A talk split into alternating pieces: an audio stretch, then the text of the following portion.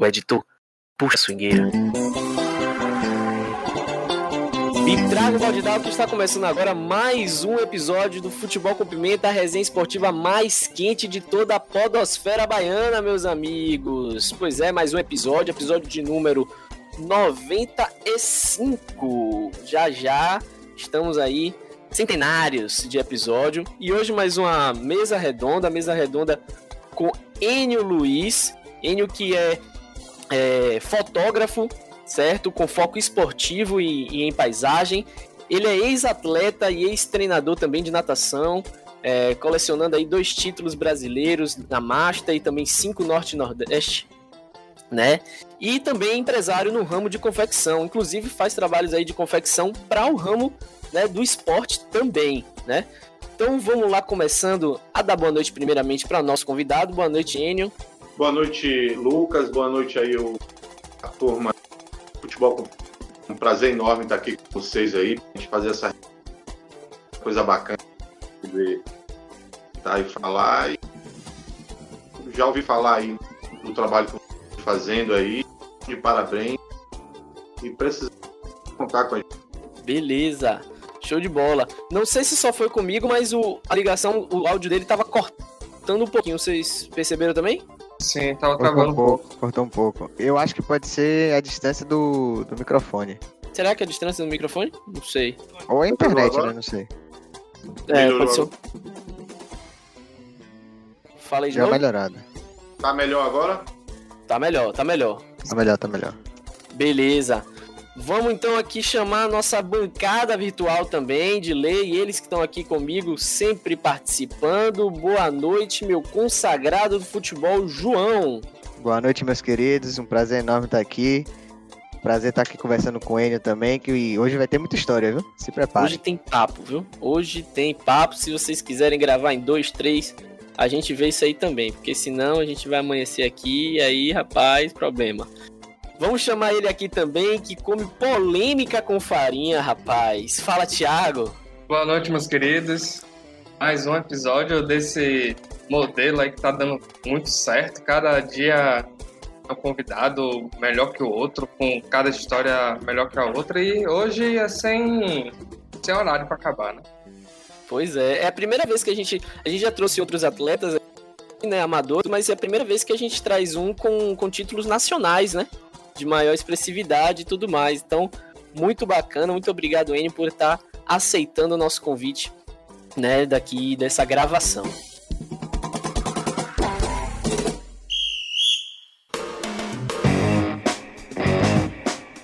Separei aqui algumas coisinhas pra gente ir perguntando aos poucos, porém, né, pra gente começar, né, vou logo fazer uma pergunta aqui pra Enio. Big Brother Brasil, quem ganha? Rapaz, tá escrito aí a Juliette, né? Apesar de eu não estar acompanhando direito aí, mas. Tá certo já, o caminho tá indo pro lado dela aí, né? Já tá Aqui- por esse caminho mesmo. Aqui tem uma galera que gosta de um, de um Big Brother, viu? Inclusive o próprio Renan, se, eu vou, vamos falar no próximo episódio, inclusive, que Renan não veio pra gravação porque ficou assistindo pay-per-view e aí não veio pra, pra gravar. A gente vai lançar essa na próxima pra ele. Não, mas é, é o que aconteceu, né? É sempre É né? verdade. o famoso Chaves de Acapulco, né? Chave já acabou. A gente chama ele de Chaves de de Acapulco porque teve um- um- uma, uma, uma época que ele desaparecia. e aí, porque ele fazia pós-graduação, aí ele não vinha para as gravações. E aí depois a gente viu, depois de um tempo, né, ele foi pra, pra praia, que ele tava morando em São Paulo, foi pra Santos. E aí teve aquele episódio de Chaves, né, passava na- na- direto, o mesmo episódio na SBT, como sempre, que Chaves vai pra Acapulco e tem uma gravação na praia. E aí a gente ficou chamando ele de Chaves de Acapulco.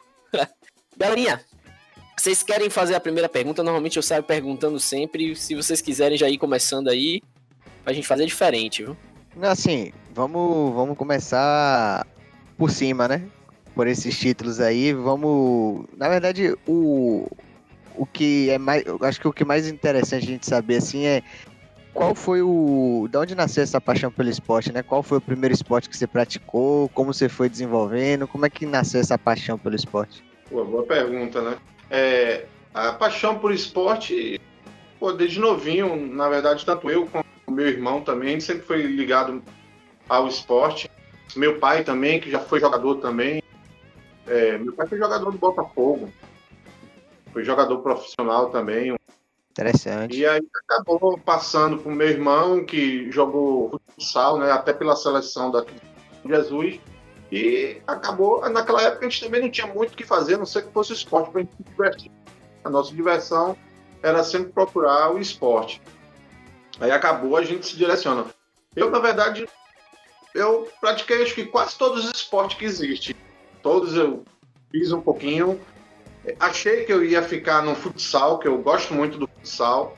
Acabei jogando também pela, pela seleção da cidade aqui em futsal, mas me apaixonei pela, pela natação. E eu me jogava na piscina, eu não sabia nadar, quase morro afogado por causa disso. Aí um elemento pulou lá e depois perguntou para mim se era brincadeira minha. Eu disse, pô, tu tá me vendo afogado, é brincadeira minha. Aí eu cheguei e falei assim, eu tenho que aprender a nadar para poder tomar um banho de piscina num, num clube que tinha aqui, que era fundo a piscina. Então eu tive que me virar para aprender a nadar. E acabei gostando. Aí comecei a, a, a treinar. Aí teve um, um técnico aqui em Santo Antônio que ele me perguntou onde é que eu fazia escolinha. Eu disse, rapaz, eu não faço não, eu tô vendo todo mundo nadando aí, tô aqui. Aí ele gostou, me chamou para treinar junto com a equipe do clube e acabei ingressando nessa equipe aí. E feliz da vida, fui viajar na primeira competição. Quando chegou no meio do caminho, o técnico não deixou nadar porque eu tava com 39 de febre. Porra. Acabei voltando porque não consegui participar da minha primeira competição, porque eu estava com febre. E todo mundo fazendo. E tive essa decepção aí de ter que voltar sem nadar. Mas mesmo a gente começou a, a, a, paixão pela natação. Apesar de ter passado por outros esportes também, é, judô, passei pelo judô, futsal, é, voleibol, handball. Handball também cheguei a jogar pela, pelo time daqui da cidade também. Cheguei a, a participar de algumas competições. Ping-pong também, joguei também. Tem até alguns campeonatos de ping-pong também. É, mas a minha paixão mesmo foi a, a natação. Fiquei durante muito tempo. Aí depois parei, ganhei alguns campeonatos locais, assim, coisa é, pouca aqui, regional, aqui pela cidade. Depois parei um tempo, fiquei afastado na natação, fui dar prioridade a outras coisas e depois que eu tive um acidente de moto, o médico disse que fazer um, um esporte. Acabei voltando para o esporte. Foi. Foi. Aí eu voltei para o esporte e comecei a me dedicar mesmo para natação e acabei ganhando esses títulos aí dentro desse período, né? Depois de um tempo aí que é, eu comecei, fui chamado para ser técnico Aí fui estudar para ser técnico de natação e encerrei né, a, a, o meu ciclo no mundo da natação sendo técnico. Rapaz, só aí tem. Interessante, né? Só aí já tem. Já tem muita história. Perguntas feitas, né, velho? Já tem como falar sobre a parte de técnico, sobre as viagens, sobre. Porra. É, na verdade, se for contar de todos os esportes aqui que eu falei, eu acho que a gente vai ter que ficar até o final do ano, viu? de tudo aí eu fiz um pouquinho, de tudo tem uma história, entendeu? Todos eles aí têm uma história, tudo tem uma história desse aí. Sempre teve uma viagem que a gente fez, é, tanto no handball, a gente fez uma viagem. Tem uma, uma resenha no meio dessas histórias. Porque naquela época era, a galera gostava muito de resenha, gostava muito de curtir com a cara do outro, aprontar com a cara do outro. Muito desse negócio assim, dar banho de farinha de trigo na, na turma, nos novatos. Tinha essa, essas resenhas assim, que depois os técnicos chamavam a gente, dava sermão, porque como é que o cara no outro dia. Isso era coisa de uma hora da manhã, duas horas da manhã. Mesmo no outro dia, cedo tinha jogo, né? A gente acabava fazendo essas resenhas aí. E era, era bem divertido isso aí. Muito legal. É, e é uma coisa que, que foi se perdendo um pouco, acho que, que, com a tecnologia, né? Porque com, com a chegada da tecnologia, as pessoas foram se distraindo mais com smartphone, com, com videogame, com outras coisas, foram perdendo um pouco dessa resenha, né? Com certeza. Você falou de um tema aí bastante importante. a gente, na verdade, vem perdendo muito dentro do esporte. Hoje, os jovens são muito poucos que querem entrar no esporte, a não ser quando o pai, na verdade, é ligado ao esporte e acaba incentivando o filho né, para praticar. Mas, assim, é, essa tecnologia vem se, é, caindo um bocado, a gente não tem um incentivo maior perante a, os governos, assim, entendeu? Para que a gente possa realmente os jovens serem incentivados a, a praticar esporte. O incentivo vem perdendo, até para você hoje armar qualquer time aqui dentro da Bahia, de qualquer modalidade, é uma dificuldade. Dificuldade para você formar, não tem. É, muitas cidades hoje aqui, que era forte no esporte, nossa redondeza principalmente, hoje já não tem mais. Se hoje você conta de dedo aí até onde é que tem uma piscina que o pessoal possa treinar, entendeu? é, nos interiores da Bahia. Você não acha isso. A natação é sofrida um bocado. Principalmente até em Salvador. Quero ter piscina de 50 metros pouco tempo. Aí levamos aí em torno de 6 ou 7 anos uma piscina de 50 metros na Bahia. É, na verdade, só tinha uma em Valença, que era do SESI, que até na época o presidente da Federação Baiana, que era Sérgio Silva, né? Ele entrou em contato comigo, foi que eu acabei chamando essa responsabilidade trouxe o Norte-Nordeste para um interior que nunca tinha direito, que era natação, para a gente realizar na piscina de 50 metros. Muitos não acreditaram né, que ia conseguir isso, mas foi um sucesso total a competição. Deu mais de 300 atletas, a Bahia já não tinha durante. Mas, graças a Deus, eu acho que aí as coisas na... em Salvador deu uma melhorada. Se eu não me engano, hoje duas piscinas em Salvador. E Valério aí está dando um, um, apoio muito grande aí na, pelo prestígio que ele tem, né, medalhista olímpico. Acabou puxando também essa responsabilidade para ele aí e está melhorando aí a A parte do finalzinho a gente cortou para mim. Não sei se vocês cortou também. Não, não deu pra ver aqui. Não, Agora vamos perguntando aí, senão eu vou ficar perguntando aqui a noite toda, viu? Que eu tenho, não, vou... tenho algumas coisas pra, pra eu, tenho, eu, eu, queria, eu queria saber com quantos anos você começou na, na natação, né? Eu acho que se tem uma coisa que eu acho que variou bastante também no esporte, é, é quando o atleta entra no esporte, né? É, então a gente tem atletas entrando aí no esporte de garoto né, e já cresce, já vive nisso, né? E você. E eu queria saber com, com, quantos anos você entrou no, no, esporte? Boa pergunta. Na verdade, quando eu entrei no esporte, eu já entrei velho, né? Eu já entrei com 14 anos é, essa idade hoje para o esporte já é velho, principalmente para natação.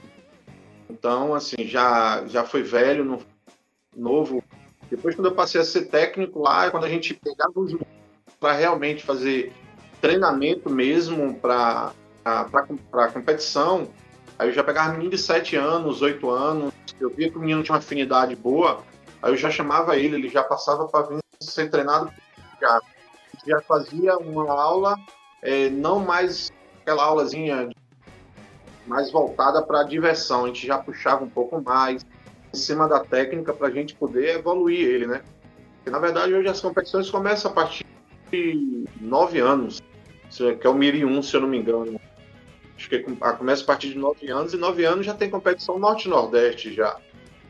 Não é mais brincadeirazinha. Entendi. Atualmente, tava o caso aí do, de Silva Falcão, que foi medalhista olímpico, que tava tendo que.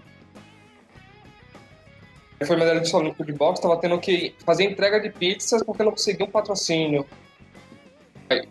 E você participou dessas competições?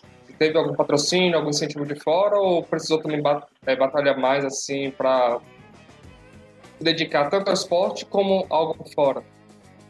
Não, não, não tive patrocínio, o patrocínio era eu mesmo eu que tinha que trabalhar para poder arcar com minhas despesas para para ir para todas as competições. Na, teve uma época que eu fui até convocado para ir para uma competição sul-americana que ia ser no Chile, mas fiz o índice para ir, mas acabou não dando certo porque não tinha dinheiro na época para poder viajar, né? Arcar com todas as despesas, passagem, hospedagem, com todas as despesas. Eram seis dias de prova lá no Chile então acabei que não indo, né? Tive esse prazer de disputar uma competição dessa. internacional, né? A gente acaba É. perdendo muito atleta bom por conta disso, da falta de patrocinadores. Né? É, o que, uma, uma coisa que acontece, isso vale para o Brasil, né? O que acontece no Brasil, eles gostam de patrocinar o atleta que está pronto. A pessoa que já está ganhando. Então, é difícil isso. E nesse período que ele chegou até ganhar, pô, a pessoa sofreu demais, entendeu? Então, precisa investir na divisão de base. De lá de baixo, pegar aqueles meninos, pegar isso em qualquer tipo de esporte, né? Para poder se fazer um atleta. Se você vê hoje em grandes países, hoje, Hoje você vai nos Estados Unidos, uma quadra de basquete, uma piscina ou qualquer, tem em cada esquina. Tem uma. Aqui, para a gente poder selecionar 20, a gente vai selecionar no meio de quê? De 500. Lá, para ele selecionar 20, ele vai fazer de 20 mil. Então, muito mais chance de ele formar um atleta, de achar um bom atleta, do que aqui no Brasil. Isso é qualquer esporte. Então, aqui as pessoas não praticam muito esporte. A não ser o futebol, né? porque a galera joga uma bola ali e tal, bate uma baba na rua e criou esse negócio. E hoje o Brasil só tem olhos só para futebol e não para os outros esportes. Aí quando chega agora que vai ter a Olimpíada aí agora, fica caçando um ou outro aí, espremendo, vou investir em você, pega você, faz isso. Mas não, para se preparar um atleta olímpico aí, não leva em torno de oito.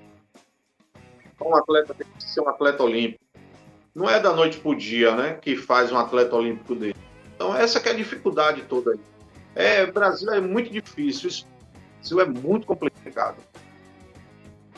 Você trouxe um ponto interessante, né, de, de estar chegando às Olimpíadas, faltam 96 dias, né, para as Olimpíadas é, começarem.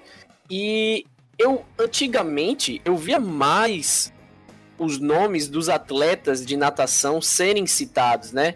Cielo, Xuxa, a gente tinha alguns representantes aqui baianos também é, importantes, então o jornal trazia tal. Eu não estou escutando né, a formação desses atletas, a preparação desses atletas, se estão indo, se não estão indo, como é que. A gente não está recebendo tantas mais informações sobre. Não, não somente a natação, né? Mas como a gente estava citando aqui a natação, então eu não sei exatamente como é que está o cenário para as Olimpíadas, né? Como, como é que o Brasil está em relação a atletas né, é, para natação para a Olimpíada. Você acha que isso é um problema de pandemia, de imprensa, né, ou de assim importância do esporte? Não, eu não acredito que seja um problema da pandemia, porque vários, você vê o voleibol, o voleibol tanto masculino como feminino tem chance de medalha de ouro. Então todos estão dentro de uma bolha. Ah, o Comitê Olímpico Brasileiro eles se preocupam com o voleibol porque o voleibol é, tem grande chance de medalha. Aí, é, todos os esportes que têm grande chance de medalha, eles ficam preocupados. Os demais, não.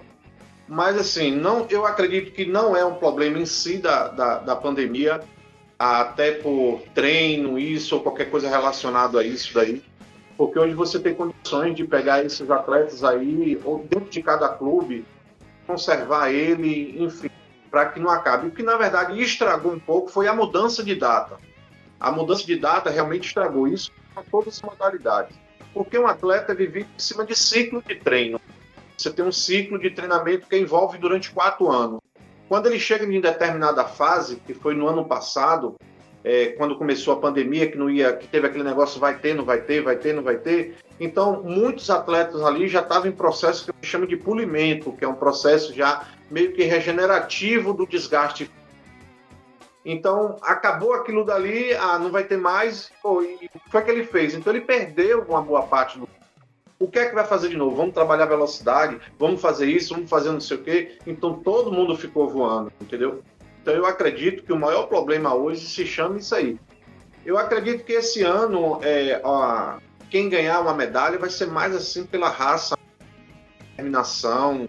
Os treinamentos de muita gente aí bagunçou demais, entendeu? Ficou muito muito complicado. Quem depende muito assim da. da... Você vê que a natação, é, fator sorte, é, é, muito pequeno, porque às vezes em futebol o time não é muito bom, o cara chuta uma bola lá, tal, faz o gol, pronto, todo mundo se tranca e ganha o jogo.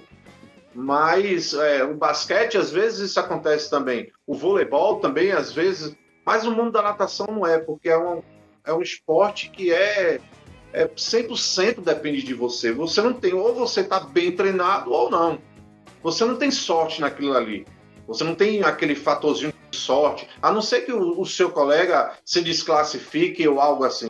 Mas a sorte de você, como no futebol, chuta uma bola de longe e faz um gol. No basquete, às vezes aquelas bolas arremessa três, quatro de, de, de três pontos e aí você passa na frente e acaba vencendo, ganhando um título. Enfim, esses outros fatores, às vezes, é, de sorte. Mas na natação não tem isso, é dedicação sempre. E como a gente diz no mundo de natação, né, um, um dia de treino perdido para se recuperar são três. Então, se você perde um ano, você voltar aquele normal ali, mais ou menos, tem que recuperar em torno de dois a três anos para ele voltar de novo ao ápice do que ele conseguiu um tempo atrás. É muito complicado esse, essa questão para mim na natação de treinamento. Eu acho que confundiu muita gente. É, muita gente está sem saber aí direito do que é que vai fazer. Outra coisa que você falou realmente está. O Brasil está um pouquinho meio carente de atletas de ponta na natação. Tem uns dois ou três aí que tem uma chancezinha de pegar um, a final, isso, mas eu acredito que medalha, é, a não ser com a Ana Marcela, que é a baiana, que ela tem grande chance aí de ganhar uma medalha nas maratonas aquáticas, entendeu? É, talvez Tatiane, um pouco também, é contado de dele. É, falando até nisso, eu lembro que nos últimos anos os nomes que apareciam assim na natação, principalmente no masculino, era César Cielo, Thiago Pereira, é, tinha um Fratos também, não, não lembro o nome exatamente Bruno dele. Fratos. Bruno Fratos. Mas que não sei se por causa da idade, não sei se por causa também um pouco do, dessa dificuldade de, de treinamento aqui do Brasil, tiveram uma queda, né? É, você sabe dizer se eles ainda estão estão com chances nas Olimpíadas, se eles se eles estão ainda em, em nível olímpico? É, Bruno Fratos, sim. Cielo, não. Bruno Fratos até acabou de, de, participar de uma competição nos Estados Unidos agora. Ele foi até é, medalha de ouro, entendeu? Fez o tempo de 1,72, se eu não me engano, o tempo. Fez o índice olímpico, que a gente ainda vai ter a seletiva olímpica ainda de natação, é, que é agora em maio, a seletiva olímpica. Eles deixam essa seletiva muito próximo da competição, porque muitos vão entrar em polimento, foi o que eu disse antes, né? Para fazer isso aí, para eles não perderem o polimento para ir para a Olimpíada. Então é muito, muito próximo. É, os Estados Unidos mesmo eles deixam a, essa seletiva para 15, 20 dias antes da, da, do, do, dos jogos, né? Deixa bem em cima mesmo. O Brasil já é um pouco antes, assim. Mas realmente está. Bruno Francis fez esse tempo aí, mas não sei se ele vai muito avante, não. Eu não acredito. Você já citou alguns nomes aí, né? Mas vou fazer a pergunta que talvez possam ter outros. Para você, quem são as referências baianas hoje em dia? Na natação? Na natação. A natação hoje, é, eu não tenho acompanhado muito a natação, é, assim, principalmente é, a da Bahia, que eu me afastei, né? Já tem um bom tempo que eu não dou mais aula de natação, eu já não treino mais, meu foco ficou outra coisa hoje. É, mas hoje, além de ter, a gente tem Alan do Carmo hoje na Maratonas Aquática, temos também Ana Marcela na, na Maratonas Aquática, tem uma atleta muito boa também, é, que é treinada por Rogério Arapiraca até. É, a Desirê, Desirê é um nome assim mais ou menos, não tenho muita lembrança dela não, do nome dela não, mas é uma grande promessa que a Bahia vai ter aí, viu? Ela vai dar muito trabalho para a turma. Eu vi alguns resultados dela, assim, os resultados muito fortes, os resultados dela. Eu acredito que ela, ela vai ser uma, é uma promessa. Assim. Boa.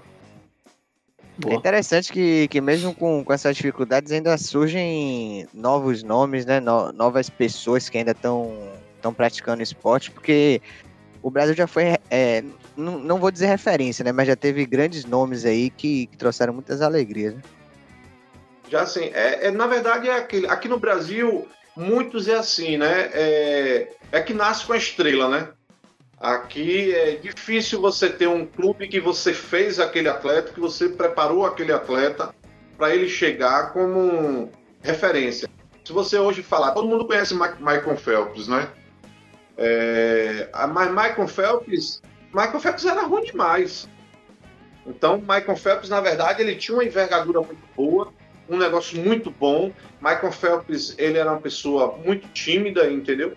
É, Michael Phelps, então, assim, é, ele era de lidar com as outras pessoas.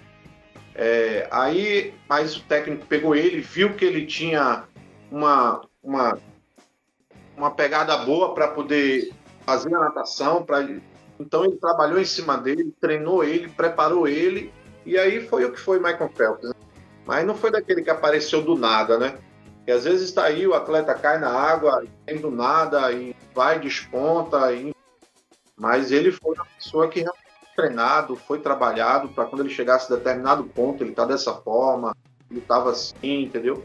O sinal aqui até, eu fiz até um trabalho muito interessante com a menina, é, Tayana, na verdade, essa menina, que eu treinei ela, eu vi que essa menina era tinha um resultado assim, bem legal. Aí peguei ela novinha, acho que era com oito anos de idade. Com oito anos de idade. Aí comecei a treinando ela. Ela, ela tem hoje assim, em torno. Não sei se quebraram alguns recordes dela baiano, mas ela tinha quase 30 recordes de baiano. Ela tinha recorde Norte-Nordeste. Ela foi pré-convocada para a Olimpíada, entendeu? É, Pan-Americano também um fenômeno a menina. ela ainda compete? Pra... Oi? Ela ainda compete? Não, ela parou. Parou de nadar. Isso acontece com muitos jovens, né? Aí quando ela tinha 12 anos, a gente, ela foi disputar o Campeonato Brasileiro, seu segundo Campeonato Brasileiro, dentro da idade. Ela com 11 anos nadou com a turma de 12, o pessoal mais velho. Mesmo assim, ainda conseguiu pegar uma final. Com 12 anos, ela foi nadar, ela tinha condições de ter quebrado o recorde o recorde brasileiro e ainda ter sido campeã da prova, né? Mas ela ficou muito nervosa no final, acabou se cansando um pouco, perdeu o primeiro, ficou em segundo no, no Campeonato Brasileiro, mas era uma promessa. Os meninos começam, começam, aí depois, ah, não quero mais, não quero isso. E essa menina tinha patrocínio do Faz Atleta, essa minha essa minha escola 100% patrocinada, tinha assim uma, uma, uma condição muito boa, assim, um clube voltado só para ela, assim, entendeu? E acabou deixando, não dando certo, ela optou por outras coisas na vida dela. E hoje, por sinal, ela tem dois anos hoje, se eu não me engano, acho que é 20. É, acabou, acabou de se formar em fisioterapia e está trabalhando dentro da área de esporte também. Vai fazer fisioterapia esportiva aí e tal desse lado aí. Interessante. Você tocou até num ponto interessante quando tá falando de Michael Phelps, que é a envergadura, né? Pra, pra natação. Envergadura. Que é sempre é. importante, principalmente para no, nos braços, né? Que é um ponto crucial na, nas chegadas e na, na quantidade de braçadas que você vai dar também dentro da piscina. É, ele tem um braço muito longo, Michael Phelps. O, ele, os dedos dele chegam bem próximo do, do joelho, então é muito comprido uma remada dele impulsiona ele é, muito para frente, assim. Então é bem legal. E o corpo dele também, o tronco um pouco menor. É, então, todos é, é, esses detalhezinhos é, é importante, né?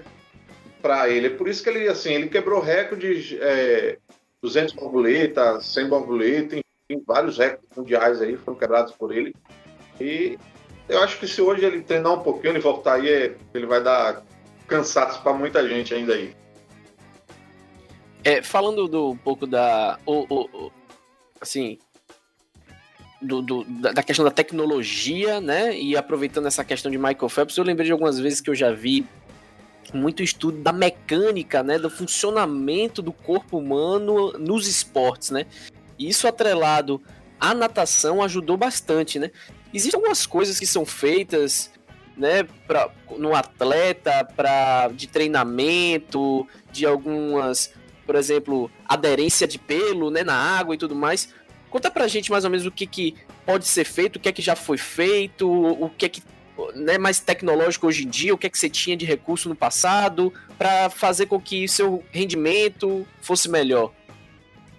É, vamos falar um pouco do passado, porque hoje, como eu falei, estou um pouquinho afastado, não sei muito bem o que é que estão utilizando hoje no mundo da natação hoje, ou do esporte em, em geral, né? Assim, alguma hoje porque eu sei mais um pouco da linha off-road, é o que eu mais por dentro assim, é, desses.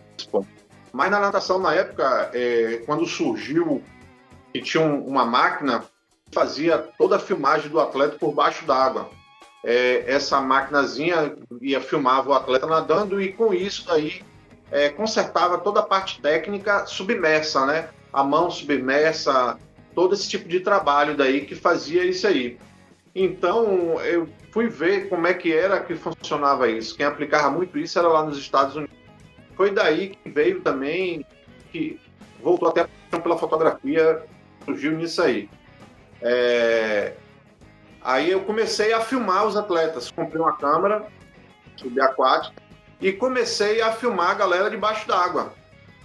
Não gostei muito assim do resultado. Eu nadando e filmando, acabei fazendo um braço e acompanhava o atleta nadando e a câmera ia filmando eles por debaixo d'água e, consequência disso daí, eu acabei consertando o nado submerso dos atletas. Depois eu postava na televisão, mostrava para ele onde é estava errado. Então eles começaram a perceber qual era o erro e começava a corrigir aquilo ali. Isso foi dando certo, essas coisas foram dando certo, isso acabou até percutindo um pouquinho aí.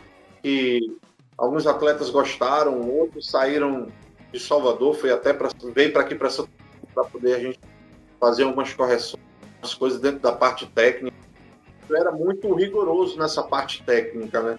Eu apertava muito, eu queria muito que o resultado tivesse bem próximo do, dos 100%, né? Porque 100% é muito difícil a gente colocar, mas eu queria muito próximo daquilo dali. Então era o tempo todo filmando, era o tempo todo olhando, em cima o tempo todo da parte técnica. Às vezes, no começo da temporada mesmo, eu tirava assim quase um mês, era só correção, só parte técnica o tempo inteiro.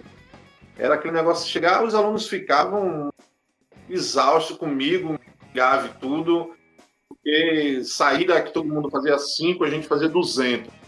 É, fazia, fazia 300 movimentos, então tudo meu era até entrar no automático mesmo. Enquanto aquilo ali não entrasse no automático para mim, então não funcionava. Eu ficava apertando, apertando cima da parte técnica, mas deu resultado, né? Que os meninos aí, quem treinou aí, ganharam alguns resultados, fizeram algumas coisas.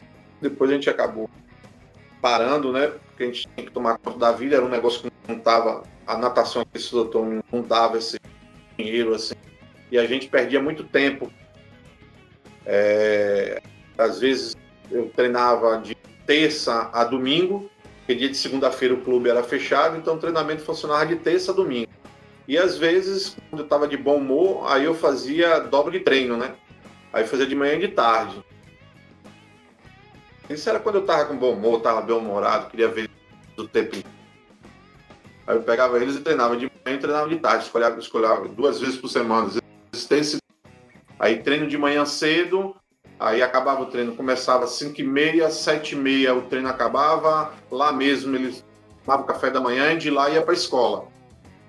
Aí voltava de, de, de noite, é, meio-dia, retornava 12 e meia, aí quando duas horas voltava para o clube de novo. Poder fazer o treino de tarde. E aí até quando minha paciência desce. Teve às vezes eu apitei lá que o negócio acabou, era tarde, eles estavam errando demais. Aí eu acabei, acho que era 9 horas da noite. Eita. Mas nada assim, é, cansativo por você repetir muito, né? Mas nada assim que é, desgastasse muito a musculatura dele. Sim, Nada sim. que fosse exagerado demais, que fosse destruir, porque na verdade eram meninos, né? Mas, mas aprenderam, né? O bom foi que todo mundo ficou arrumadinho. Rodaram aí uma boa parte do Brasil aí, conheceram um monte de lugar bacana. Aí. Ajuda bastante. É, esse é um lado bom do esporte, você consegue conhecer muito, muitos outros lugares, né? É, você viaja muito, conhece muita gente. Hoje eu tenho um, um amigo de Pernambuco, pô, que é um amigo irmão, o cara liga para mim direto, quando liga a gente fica quase uma hora no telefone falando. É, São Paulo, isso, eu sei tem alguns amigos assim, é bem bacana mesmo, é bem legal. Alguns anos atrás teve aquele uso daqueles maiores de alta tecnologia na natação, que, se não me engano, acho que nas Olimpíadas, não sei se foi 2008, foi 2012, teve uma chuva de recordes quebrados. Logo após as Olimpíadas, proibiram o uso desses maiôs por conta disso. Você acha que influenciava muito assim no atleta? Criava mesmo uma, uma discrepância muito grande entre os atletas de alto nível ou apenas ajudavam eles? É, boa pergunta você fez aí, até para complementar a pergunta de Lucas, né, por raspar o, a, o corpo. Que ele fez isso aí, te acabou falando e não comentou. Realmente ajudava. E o que é que estava acontecendo com. Era chamado de fat skin, na verdade, dessa, de, de, dessas roupas, né? Eram as roupas tecnológicas. O que é que eles estavam fazendo? Cada vez mais, eles estavam usando substância para que o corpo flutuasse, viesse para a superfície da água. Então, era isso aí que estava é, acontecendo, né? O pessoal estava cada vez mais vestia as roupas, o corpo flutuava na água cada vez mais na superfície da água você acaba tendo um deslize maior e acaba tendo um desempenho melhor, e acaba ficando muito mais rápido. Então, por isso é que, que o pessoal acabou cortando, né? Por isso que teve aquela chuva de recordes, porque se eu não me engano, acho que foi o da Arena. A Arena inventou um negócio que daqui a pouco tava botando asa e o menino tava voando sozinho sem precisar nem nadar, né? Eles fizeram uma roupa daquela ali, que foi a que Cielo até usou, e acabou Cielo quebrando tanto recorde dos 50 dos 100, e até hoje ainda não conseguiram bater esse recorde, entendeu? Nem dos 50, nem dos 100. Então, para você ver como foi a influência daquela roupa, eu gostei de ter acabado aquilo, porque aquilo estava virando loucura, principalmente nos jovens. Os jovens ficavam eufóricos querendo comprar aquelas roupas, porque todo mundo nadava e nadava bem, mas aquilo ali também só funcionava para o pessoal da elite mesmo, entendeu? É, só o pessoal de ponta mesmo assim, funcionava ele que ia realmente sentir o, a diferença. Mas os demais não, era só mais coisa da cabeça mesmo, mexia mais com o psicológico. Porque são detalhes assim pequenininho que você tem que na natação para ir ajustando é, ele subir um pouco mais a perna, levantar um pouco mais o quadril, para ele ficar mais no nível da água, entendeu? É, tudo isso aí são detalhezinhos pequenininhos que vem ajustando para que ele possa ter menos atrito na água. Quanto menos atrito é melhor. Por isso, Lucas, que o pessoal raspava o corpo, porque o pelo ele cria atrito na água, né? Ele acaba lhe dando uma, uma freadazinha. Então, assim, é, é, e por isso que todo mundo fazia depilação do corpo inteiro, é, raspava o corpo todo para poder é, tirar esse atrito na água, né? Aproveitando, é, já que você falou assim da ajustar quadril e tudo, das quatro, quatro os quatro estilos, né, que existem, você, qual que você considera o mais fácil, o mais difícil? Porque geralmente se começa nadando crawl, né?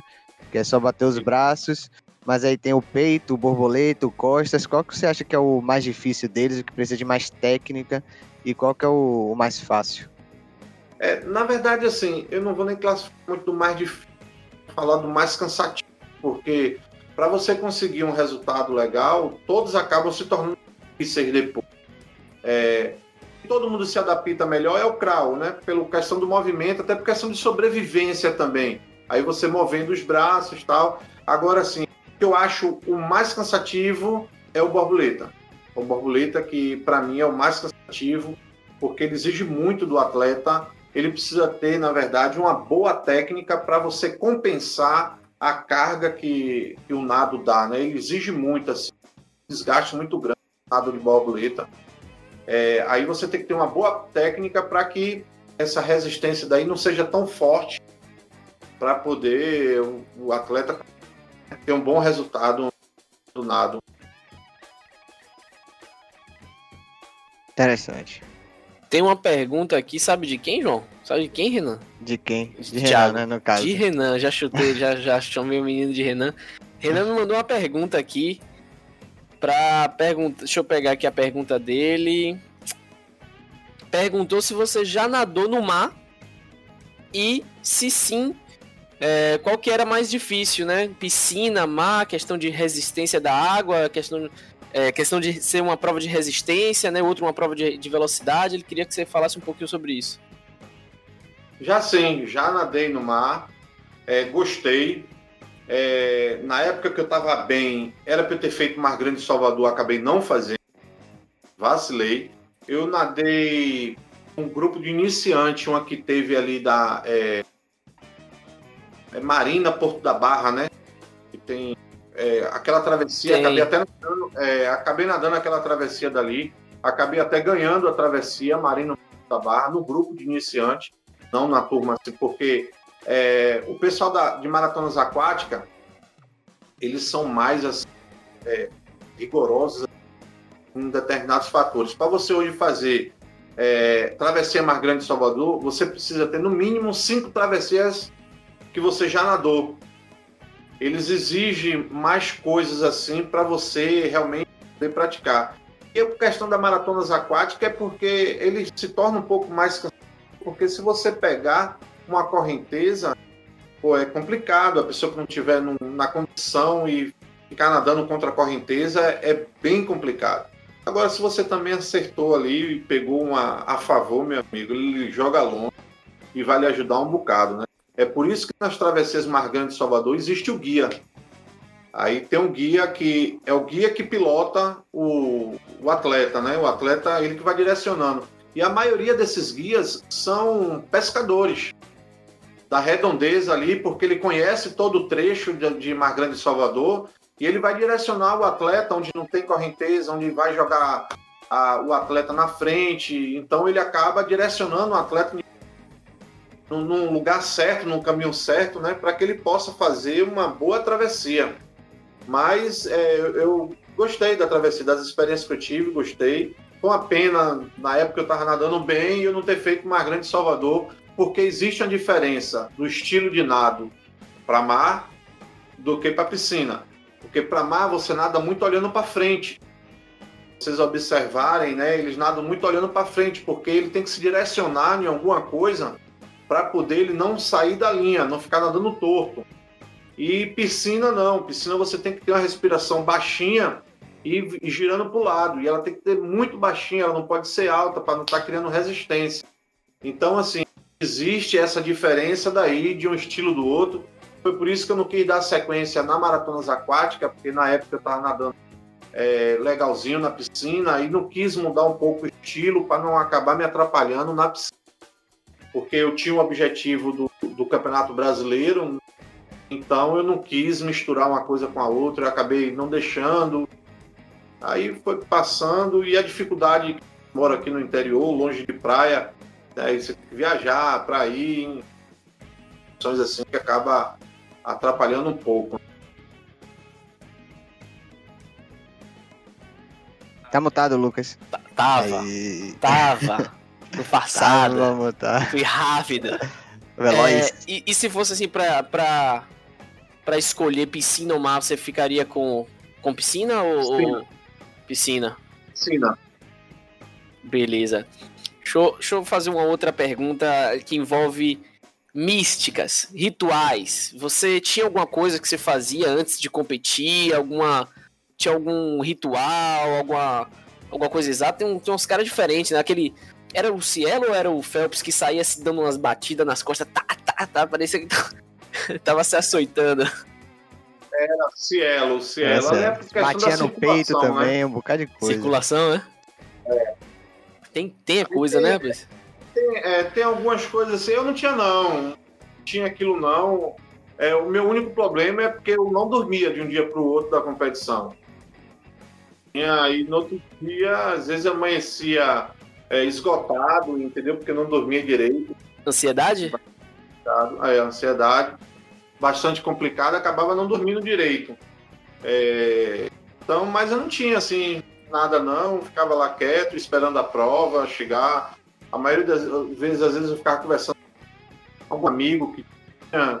Porque até o campeonato, o campeonato brasileiro aconteceu, vou até contar um negócio que foi bem interessante no brasileiro, que foi até na Associação Atlética em Salvador, que teve, até foi demolida, né? Em Salvador, a Associação Atlética. Não foi? Qual? Associação Atlética. Foi. Foi. Que tinha uma barra. É, tinha, tinha uma associação, sim. É, Na verdade tem, né? A estrutura tem ainda, né? Eu não sei se está é, em funcionamento. Eu não sei. Não, piscina não tem mais. Então foi lá esse Campeonato Brasileiro e acabei indo e assim, eu não conhecia ninguém Campeonato Brasileiro assim. E tinha muita gente, porque ele deu, acho que foi 798 inscritos que deu no Campeonato Brasileiro. Tinha muita gente, quando foi lugar, é, de Pernambuco, uma turma enorme, aquele pessoal, uma, uma barulhada, o pessoal do Rio de Janeiro, é, do Botafogo, do Flamengo, do Vasco. Começou a criar aquela, aquele lance de Flamengo e Vasco, ficou aquela gritaria dentro do negócio. Tinha muito pouca gente da Bahia. Muito pouca gente da Bahia. E aí eu cheguei meio tímido lá e acabei e fui nadar uma dessas provas daí, que foi, na verdade foi 800 livros que eu fui nadar.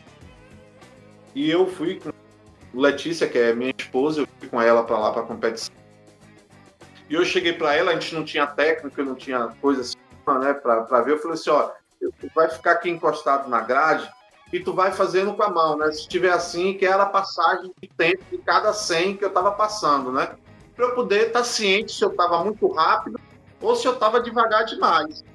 Aí combinei com ela, eu digo, tá certo, tá tudo combinado. Aí beleza, ela chegou, ficou na grade e a primeira ela passou, ela. Aí eu disse, pô, passei com um minuto e quatro. Aí beleza, aí na segunda, aí quando foi na terceira, aí ela não estava mais fazendo assim, ela ficava assim, ó. Aí eu digo, pô, eu tô atrasado, e isso pra ela vai, vai, vai. E parou de passar o negócio, mas pronto, eu me, me leio, vou sair, vou me cansar logo e, e o bicho vai pegar aqui. Meu amigo, depois que acabou esse negócio, que acabou a competição, é, e acabou, fui falar com ela, por que tu não passou? Ah, eu tinha perdido, só tava na torcida, ó, vai, vai, vai.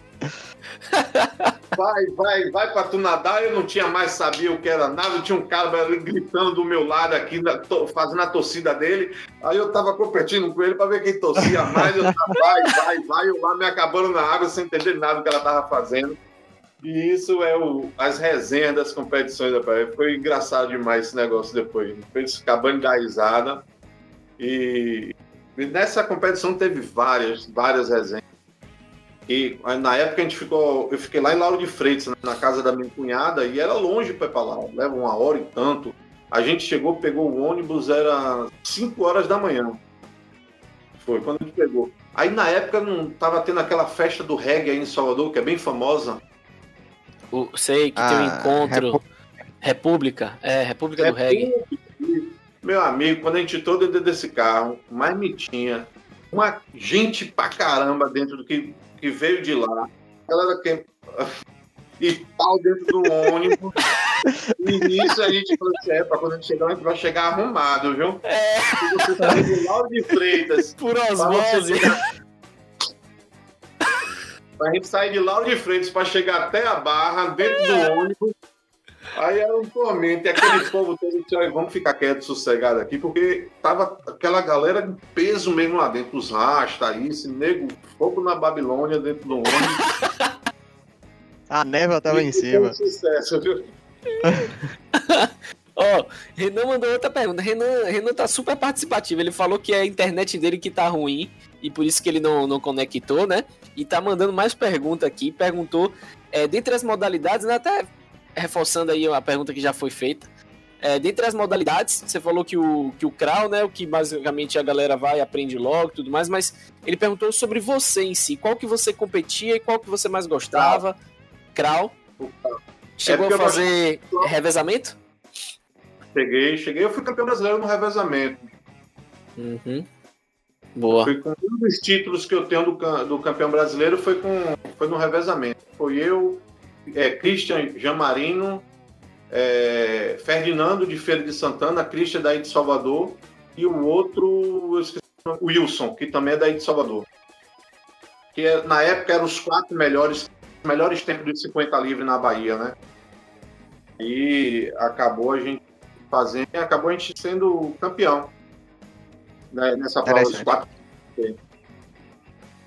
Aí, como eu treinava, é, como, voltando para a pergunta dele aí, eu gostava, porque eu gostava muito de nadar as provas de 200 e 400 livres, assim, eram minhas provas prediletas de crawl, né? Mas às vezes eu desafiava borboleta, eu nadava 50 borboletas, era meio ousado. Pô, 50 borboleta é... deve ser cansativo, viu? Deve ser É. cansativo. Mas se 50 é, imagine 100 ou 200. Aí deve ser mais cansativo ainda. A menina, a, mi- a menina É, que eu treinava então. dava 200 borboleta. A prova dela específica era 200 borboleta. O bacana é o treino para isso aí, porque é todo voltado para dentro do borboleta. Entendi. É, eu queria saber, é pesado. dentre esses seus títulos aí, qual deles que, que foi mais importante pra você? É, especificamente, talvez tenha acontecido alguma coisa. Qual deles que você mais gostou?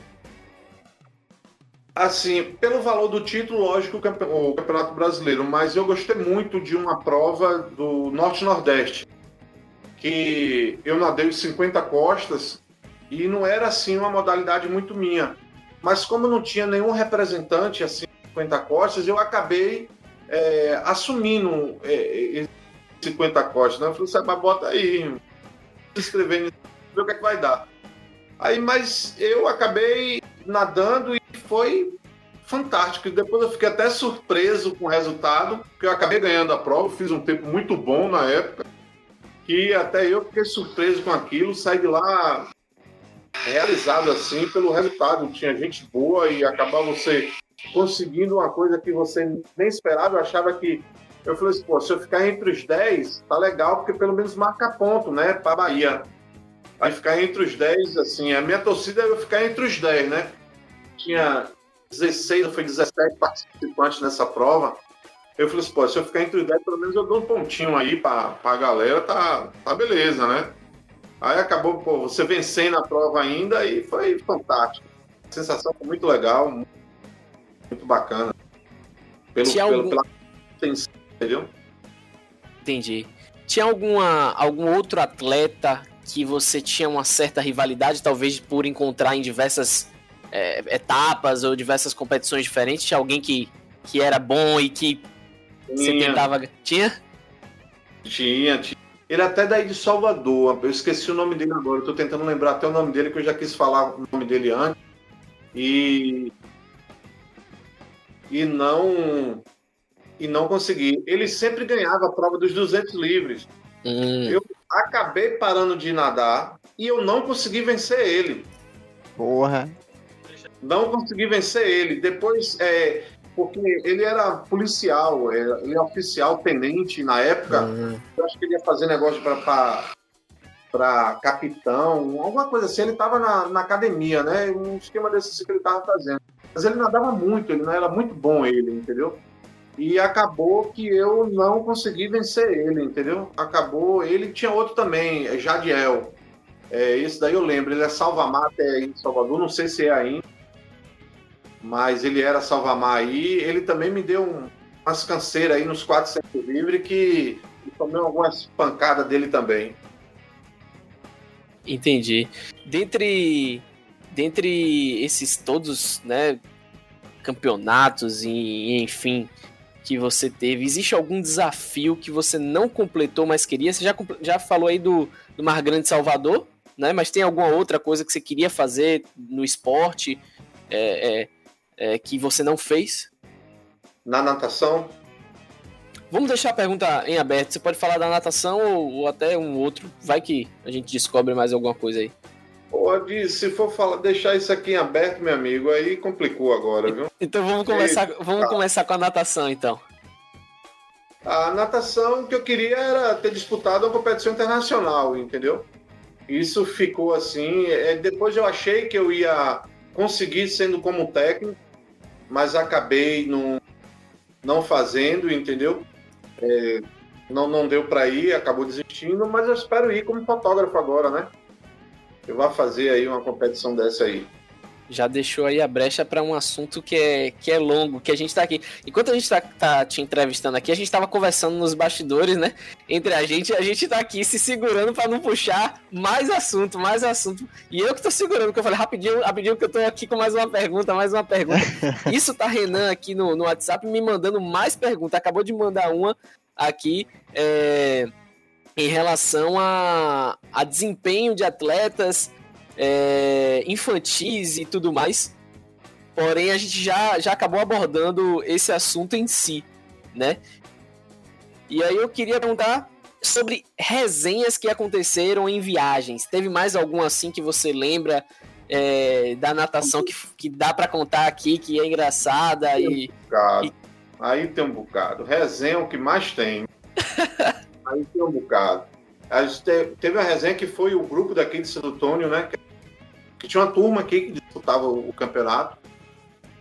E a gente acabava é, viajando. E tinha um menidinho, rapaz, que ele, por sinal, ganhou também Norte-Nordeste, ganhou o Baiano. Que era bom. Marquinhos. Rapaz, a gente foi com ele para dentro do carro e ele era muito danado, assim. 11, 12 anos, né? mas só que o menino era ligado no 220. A gente levou uma bandeja de pãozinho e ele pegou o pãozinho e comeu escondido. Furou o saco, comeu escondido. Aí a gente descobriu que ele apanhou o negócio do pãozinho escondido. Meu amigo, a gente pegou esse botou acho que uns 10 pãozinhos na boca dele, ele ficou com a boca grandona assim, ó. E depois a, a, a treinadora né, veio falar: tá acontecendo alguma coisa aí, Marquinhos? Mas como ele não queria dizer nada, porque senão a galera ia pegar ele depois. Ele falava que não tá acontecendo nada com ele, não, tá tudo tranquilo. E nisso, e nisso tinha um, um com a gente, Daniel, que Daniel apertava ele também ficava diga nada, não diga nada, não diga nada. Um pouco com a boca cheia de, de coisa dentro da boca, mas ele segurou o negócio e, e foi embora. Depois ele começou a apertar os novatos que, que iam com a gente. Novato, a gente, várias resenhas de entrar no shopping, principalmente Feira de Santana. A gente passava batom na boca, isso tal, e tinha que desfilar por dentro do shopping lá andando.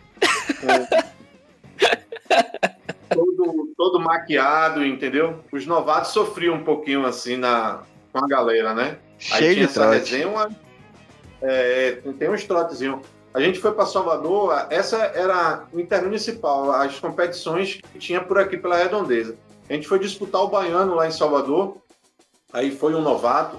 Aí quando a gente chegou ali na, no Shopping Barra, todo mundo foi pra lá depois da competição, feliz, quem ganhou medalha, quem perdeu isso.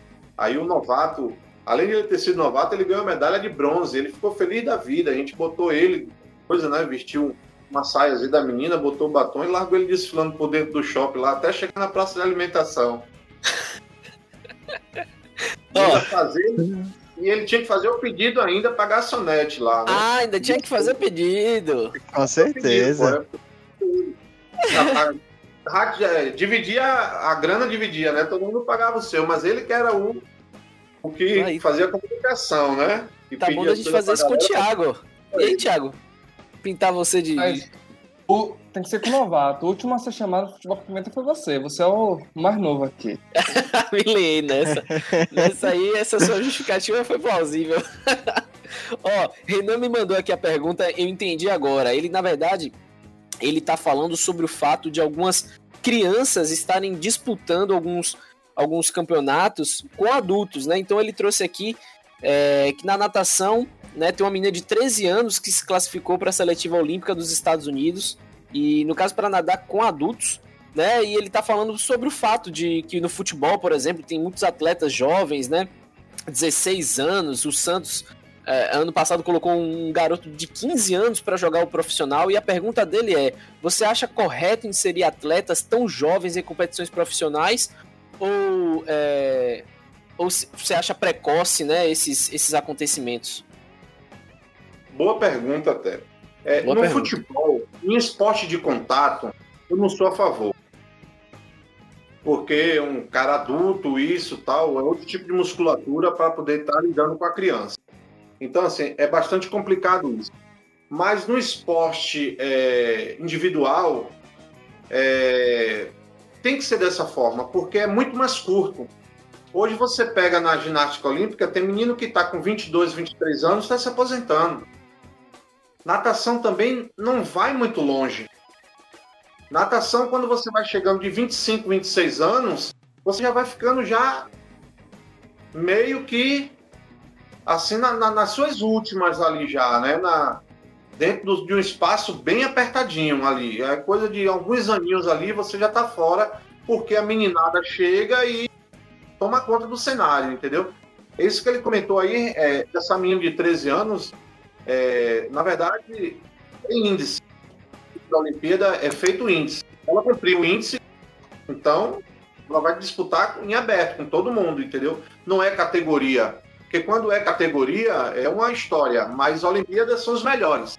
Ela nadou e ela conseguiu bater o índice olímpico, entendeu? Ela só precisa agora ser melhor do que todas as outras de dentro do, dos Estados Unidos, dentro do país dela, né, para poder ser classificada para lá. Mas é o que eu disse ali desde o começo: se não tiver uma divisão de base, lá dos Estados Unidos, em todos os outros países também, é, o Brasil não vai acontecer isso. E você pega uma criança de 13, 14 anos assim e está ainda em uma recreação dentro do esporte, enquanto os outros estão um pouco mais evoluídos. Não vou lhe dizer que você tem que pegar uma criança dessa e apertar em cima do treino, porque você acaba estourando a criança, entendeu? Tem alguns técnicos que gostam mesmo de fazer um treino mais forte tal, com a molecada, mas eu acho que dentro dos fundamentos da parte técnica mesmo, eu acho que ela tem que ser realmente corrigido, tem que ser mesmo assim mais apertado. Não vou dizer em cima da força física, mas a parte técnica, eu acredito que tem que realmente fazer isso. Se a gente quiser realmente é renovação em cima da parte uhum. técnica, eu acho que dentro de qualquer esporte, tanto do futebol quanto de qualquer uma, a parte técnica em si, eu acho que tem que realmente trabalhar sério mesmo com a meninada, entendeu? Porque senão a gente não consegue evoluir.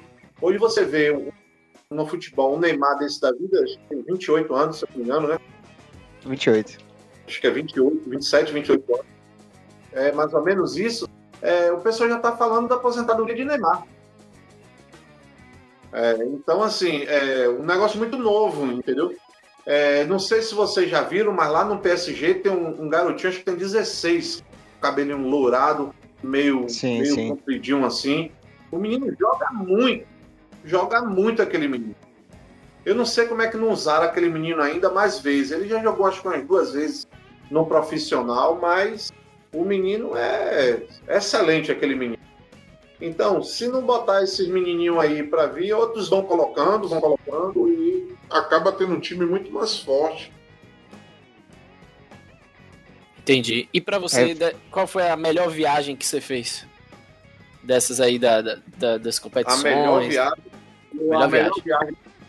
é, a, me, a, melhor viagem que eu fiz é, como técnico foi uma que a gente foi para o Rio de Janeiro e como atleta foi uma que a gente foi para Aracaju. Aracaju? É, uma que foi para lá para foi muito bacana, que foi um norte-nordeste.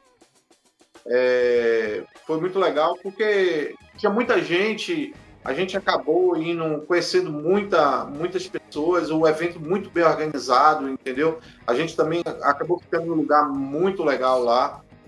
Viram uma casa pra gente, frente à praia, hospedado na casa. Foi bem legal mesmo. Deu para aproveitar mais. E apesar também que quando eu fui já não estava nadando provas, então eu nadei logo no comecinho e depois eu fiquei mais à vontade. Dá para dar um passeio, é, conhecer um outro lugar, uma outra coisa, assim, entendeu? Apesar que a gente também fez outras, teve Fortaleza também, que foi muito bacana também.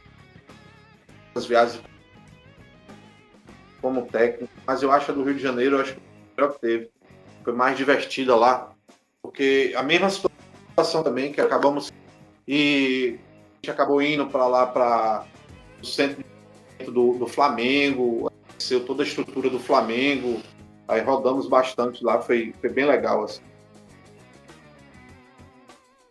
Falando agora que você também tem uma paixão pela fotografia, né? Aí sua paixão pela fotografia Oi? se juntou junto com o esporte, foi desenvolvida Cortou. suas competições ou foram paixões separadas que se juntaram? Cortou, Thiago. Tá ouvindo? Sim, agora, falando sua paixão sobre a fotografia, ela veio, se desenvolveu junto com sua paixão do esporte a, ou era uma a, paixão... A minha... paixão que você já tinha e, e, se juntou com sua paixão do esporte é, depois ao longo de sua carreira?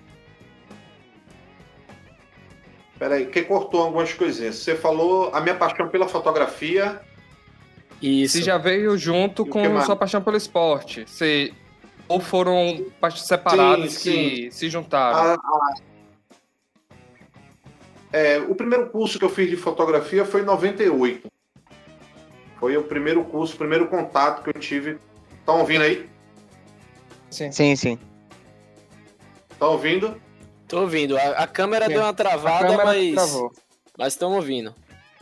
Mas tam- ah, então, beleza. É, Foi em 98, foi o primeiro curso que eu fiz, tal. Aí eu gostei. Acabei fazendo algumas fotos, mas não dei sequência. Aí depois, quando eu comecei a ser o... comecei a treinar, que eu comecei a fotografar, a filmar e, e comecei a, a gostar da fotografia. Apesar que o meu trabalho em si na fábrica de confecção, que a gente trabalha com abadá de bloco, de evento, essas coisas assim, muito com foto, entendeu? Com imagem. E acaba a gente aprendendo a fazer tratamento de imagem. Aí eu sempre gostei de fazer essa parte de tratamento de imagem. Aí com isso daí, do- dos meninos, eu fui fazendo, fui fazendo um negócio mais para mim, sempre para para dentro de casa. Aí depois eu eu falei assim, poxa, eu vou vou tentar ver quando eu, tinha que preencher um espaço em mim depois quando eu parei de, de treinar, né? Eu tinha que era meu elo com o esporte. Tipo, eu não quero ficar longe do esporte, eu quero é, é, voltar a, a, a viver ali no esporte, com a turma, eu gosto dessa, dessa situação. Aí eu falei assim, pô, se eu não vou poder mais assim competir, pô, vamos fotografar o pessoal. Então essa sim foi a ideia de começar a fotografar e juntou também que quando a gente tem uma marca de moda praia, né, de roupa de moda praia, foi que é, precisava de um fotógrafo. Aí eu falei assim, pô, eu mesmo vou fotografar e acabei assumindo isso aí também, é, dessa, dessa parte aí.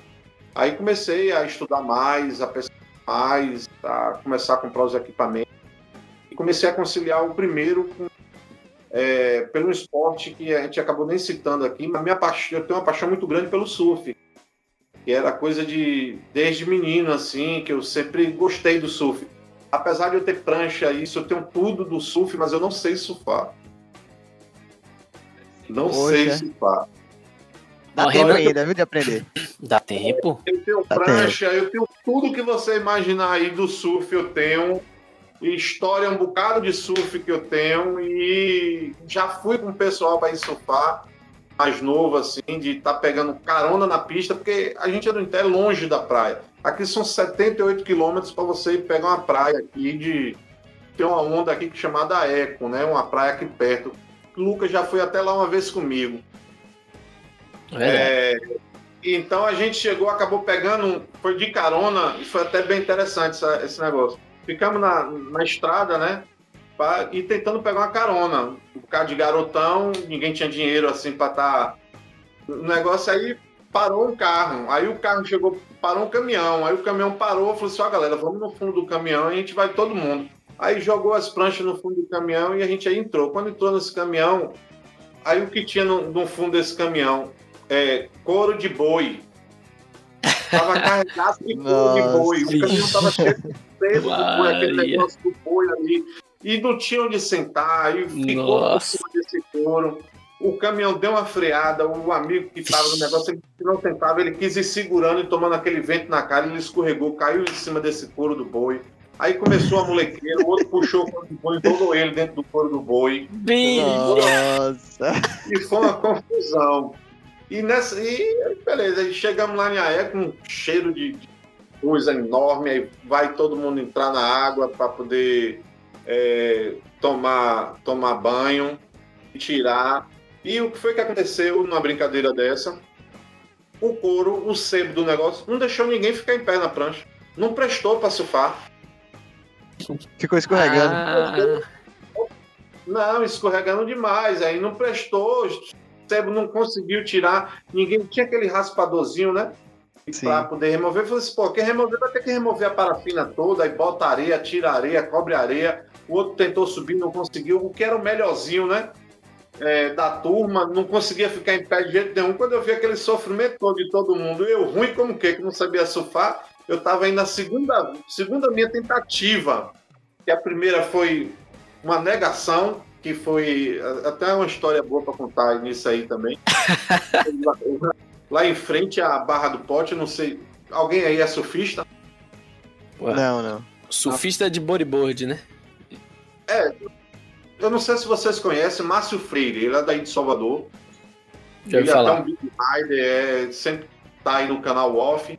Ele veraneava lá em Barra do Pote, na casa dele, ele era colado com a minha. E aí ele me chamou pra ir com ele. Aí ele disse, bora, vambora, bora comigo. Eu falei, pô, velho, não tenho coisa não. Não, tem meu primo aqui, tem um, um, um bodyboard, e aí você vai com ele, toma aqui o pé de pato, beleza. Aí eu fui eu pra trás das pedras do, de lá de Barra do Pote para pegar essa tal dessa onda. Aí quando eu consegui pegar a primeira onda, o que aconteceu? Eu perdi os dois pés de pato de mergulho do cara, porque a onda foi muito doida no pé. Quando eu cheguei do outro Caramba. lado, perto das pedras, quase eu me bato com as pedras, aí eu perdi. Não entendi nada do que eu sei que a onda estava me levando, eu não sei saber que direção para que eu ia. E aí, sem os pés de pato, eu cheguei, velho, tem uma má notícia, ele foi, os pés de pato com a onda aí. Ele, Pô, não faço isso não, porque meu primo é do mergulho dele. Eu, ele perdeu, velho. Como? Arrancou tudo do pé. Eu só vi um negócio assim, tchum, tchum, saindo assim do pé e foi inteiro. Não demorou não, não deu nem tempo. Aí, é, são as histórias do, do surf. E essa foi a minha segunda tentativa do, do, do negócio. Eu falei assim, rapaz, eu acho que esse negócio de surf pra mim não vai dar certo. Aí a prancha também, eu nem queria entrar na água, porque ninguém tava conseguindo ficar em pé. Eu digo, pô, eu não vou ficar também, já que ninguém tá conseguindo. Acabou ficando lá na molequeira tal, comeu a farofa que levou. Depois teve que voltar para vir embora, que só tinha o dinheiro de dar a volta do transporte, né? E o conclusão toda foi botar essas pranchas depois na. Que na época era, uma- era tinha um ônibus, né? Que era da. Da linha que rodava. Via Azul. O ônibus da Via Azul que levava Via a gente uma Kombi. A Kombi não queria levar porque as pranchas dentro do negócio. Aí tinha que esperar o tal do ônibus. Quando a gente saiu de lá do AECO, era quase 6 horas da noite. Que teve que ficar na, na estrada para achar um que tivesse com bagageiro vazio, que tivesse as pranchas dentro, pra gente vir embora. Ainda quando eu cheguei em casa, ainda eu tomei um sermão. Da minha mãe, que teve que puxar as orelhas, porque eu saí de manhã cedo e só cheguei de novo. E ainda Agora- fedendo a A sebo de boi. agora, essa história do surf foi mais. é, é, foi mais, mais pra agora ou desde o início, lá quando você era jovem, você já gostava do surf? Já pensou em, em competir, em se aperfeiçoar naquilo? Como é que é? Competir não, competir não. Era mais pra tirar onda mesmo, assim, entendeu? É playboy, surfista e tal. É porque, assim, eu... A minha paixão aí é misturada junto com a confecção. Eu comecei a pintar camisa com serigrafia, eu tinha 13 anos de idade. Era muito novo. Aí que eu comecei a, a fazer tela e pintar camisa, então eu criei uma marca de surfwear, de roupa. Aí para pintar, então assim, aí a minha ligação com surf era simplesmente só por causa disso, entendeu? Entendi. Que, que eu gostava de pintar camisa de surfwear. Eu tinha um monte de revista, até pouco tempo procurei essas revistas, fluí e não achei. Um monte de revista antiga aí que eu tinha, revista de 86, 85, aqueles antigos aí, eu procurei até há pouco tempo, falei, perguntei até para minha mãe se ela sabia que estava isso. Eu fiz mudança para lá, mudança para e acabar destruindo. Mas essa sim que era a minha paixão, mas não tinha paixão assim. Eu acho lindo o surf. Eu sou apaixonado pelo surf, assim, acho muito bonito, acho um esporte assim, é, extraordinário. Já patrocinei campeonato de surf aí de Salvador, várias etapas aí, a gente já patrocinou já, de algumas etapas de Interessante. aí, o ano de, dois- de 2019. 2019 eu patrocinei quase todas as etapas de surf do Campeonato Baiano. Foi mesmo? Porra. Fazia de surf, as camisas da organização, camisa para dar para os atletas. A gente sempre fazia aí uma, uma parceria junto aí com um grupo que organizava evento lá em, aí em Salvador e acabava a gente indo. Aí, consequência disso daí, eu ia fotografar também, entendeu? Fotografar os atletas, fotografar. Tanto no meu Instagram você vai ver lá um monte de, foto de surf que tá lá no Instagram. Uhum. E Eu vou- acabei Vai lá. Pode concluir. É, acabei tendo a oportunidade de, de fotografar um campeonato mundial de surf. Aí, tendo essa chance aí de fotografar um campeonato mundial de surf, e foi assim, sensação Foi a excelente. etapa aqui do Brasil? Foi, foi. Aí foi bem, bem bacana, assim, bem legal, entendeu? É, Eu vou- Eu vou pedir até pra João. é, é, é, entrar no seu, no seu Instagram, né? Que a gente já coloca aqui algumas fotos na nossa sim, live. Sim, Enquanto sim. a gente for falando, a gente abre aqui, a gente já vai mostrando algumas coisas, que tem bastante coisa pra gente falar sobre a parte de fotografia, né? Mas antes da gente partir parte, pra, pra parte de fotografia em si, né? É, fala pra gente aí o nome da, da sua empresa, né? Que envolve a parte de confecção e fala pra gente. Você já falou aí que já fez coisa para esportes, né? Surf e tal. Fala assim a linha de, de todos os esportes aí que você já, já trabalhou, né? Pela confecção. É, a, a, confecção é, como eu falei aí agora, né? É um negócio assim bastante antigo, né? Eu estou envolvido com a confecção já há quase 30 anos que a gente trabalha com, com a confecção. E esporte assim, a gente faz muito uniforme de futebol, é, de alguns times de futebol. A gente faz muito lycra para surf também, é, roupa de ciclismo também faz, entendeu? É, confecciona muita roupa e que eu também já fui envolvido no ciclismo, nas peripécias aí, bicicleta também. É, ciclismo a gente faz também. É, essas, esses esportes assim de quadra em si, a gente futebol, basquete, a gente já fez. É, esses esportes aí, quase todos a gente faz também, de forma e, e é, de esporte, acho que esse é, é, off-road aí, de algumas camisas, a gente já fez algumas coisas, calça não, porque é complicado fazer ela. Quem sabe o futuro próximo possa entrar nesse mercado aí de off Mas dentro de esporte, seja esse de quadra aí, natação também a gente fez, muito lunga maior, também para treino, não para competir, mas para treino que já é um tecido mais resistente ao cloro, né? Já trabalha já dentro de alimentos que resistem mais, porque a maioria dos atletas que mede, quem treina mesmo três horas, quatro horas de, da água todo dia, aí isso é tudo bem legal, essas peças logo de vida com sofri Entendi. muito. Isso que eu entrei até, né? Comprava uma sunga danada e com pouco tempo tava aquela sunga de o cloro já tinha construído. Aí eu comecei a pesquisar o um negócio legal, acabei confeccionando, confeccionar para de treino e deu certo.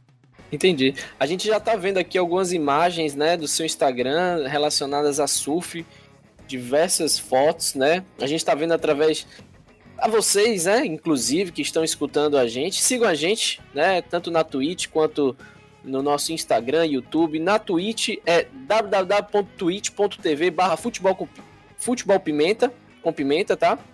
A gente já já tá aqui. É, inclusive, a gente atingiu uma marca onde a gente já já vai, vai conseguir pegar já as assinaturas.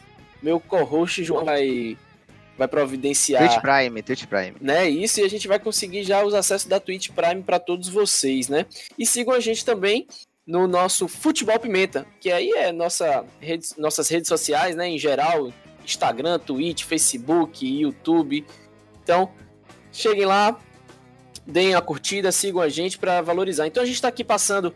A, a galera da, da, do, do, podcast em si não vai estar tá vendo agora, né? Mas a gente está vendo aqui já algumas fotos de surf, algumas fotos de motocross também, né? Dos eventos que, que Enio já fotografou.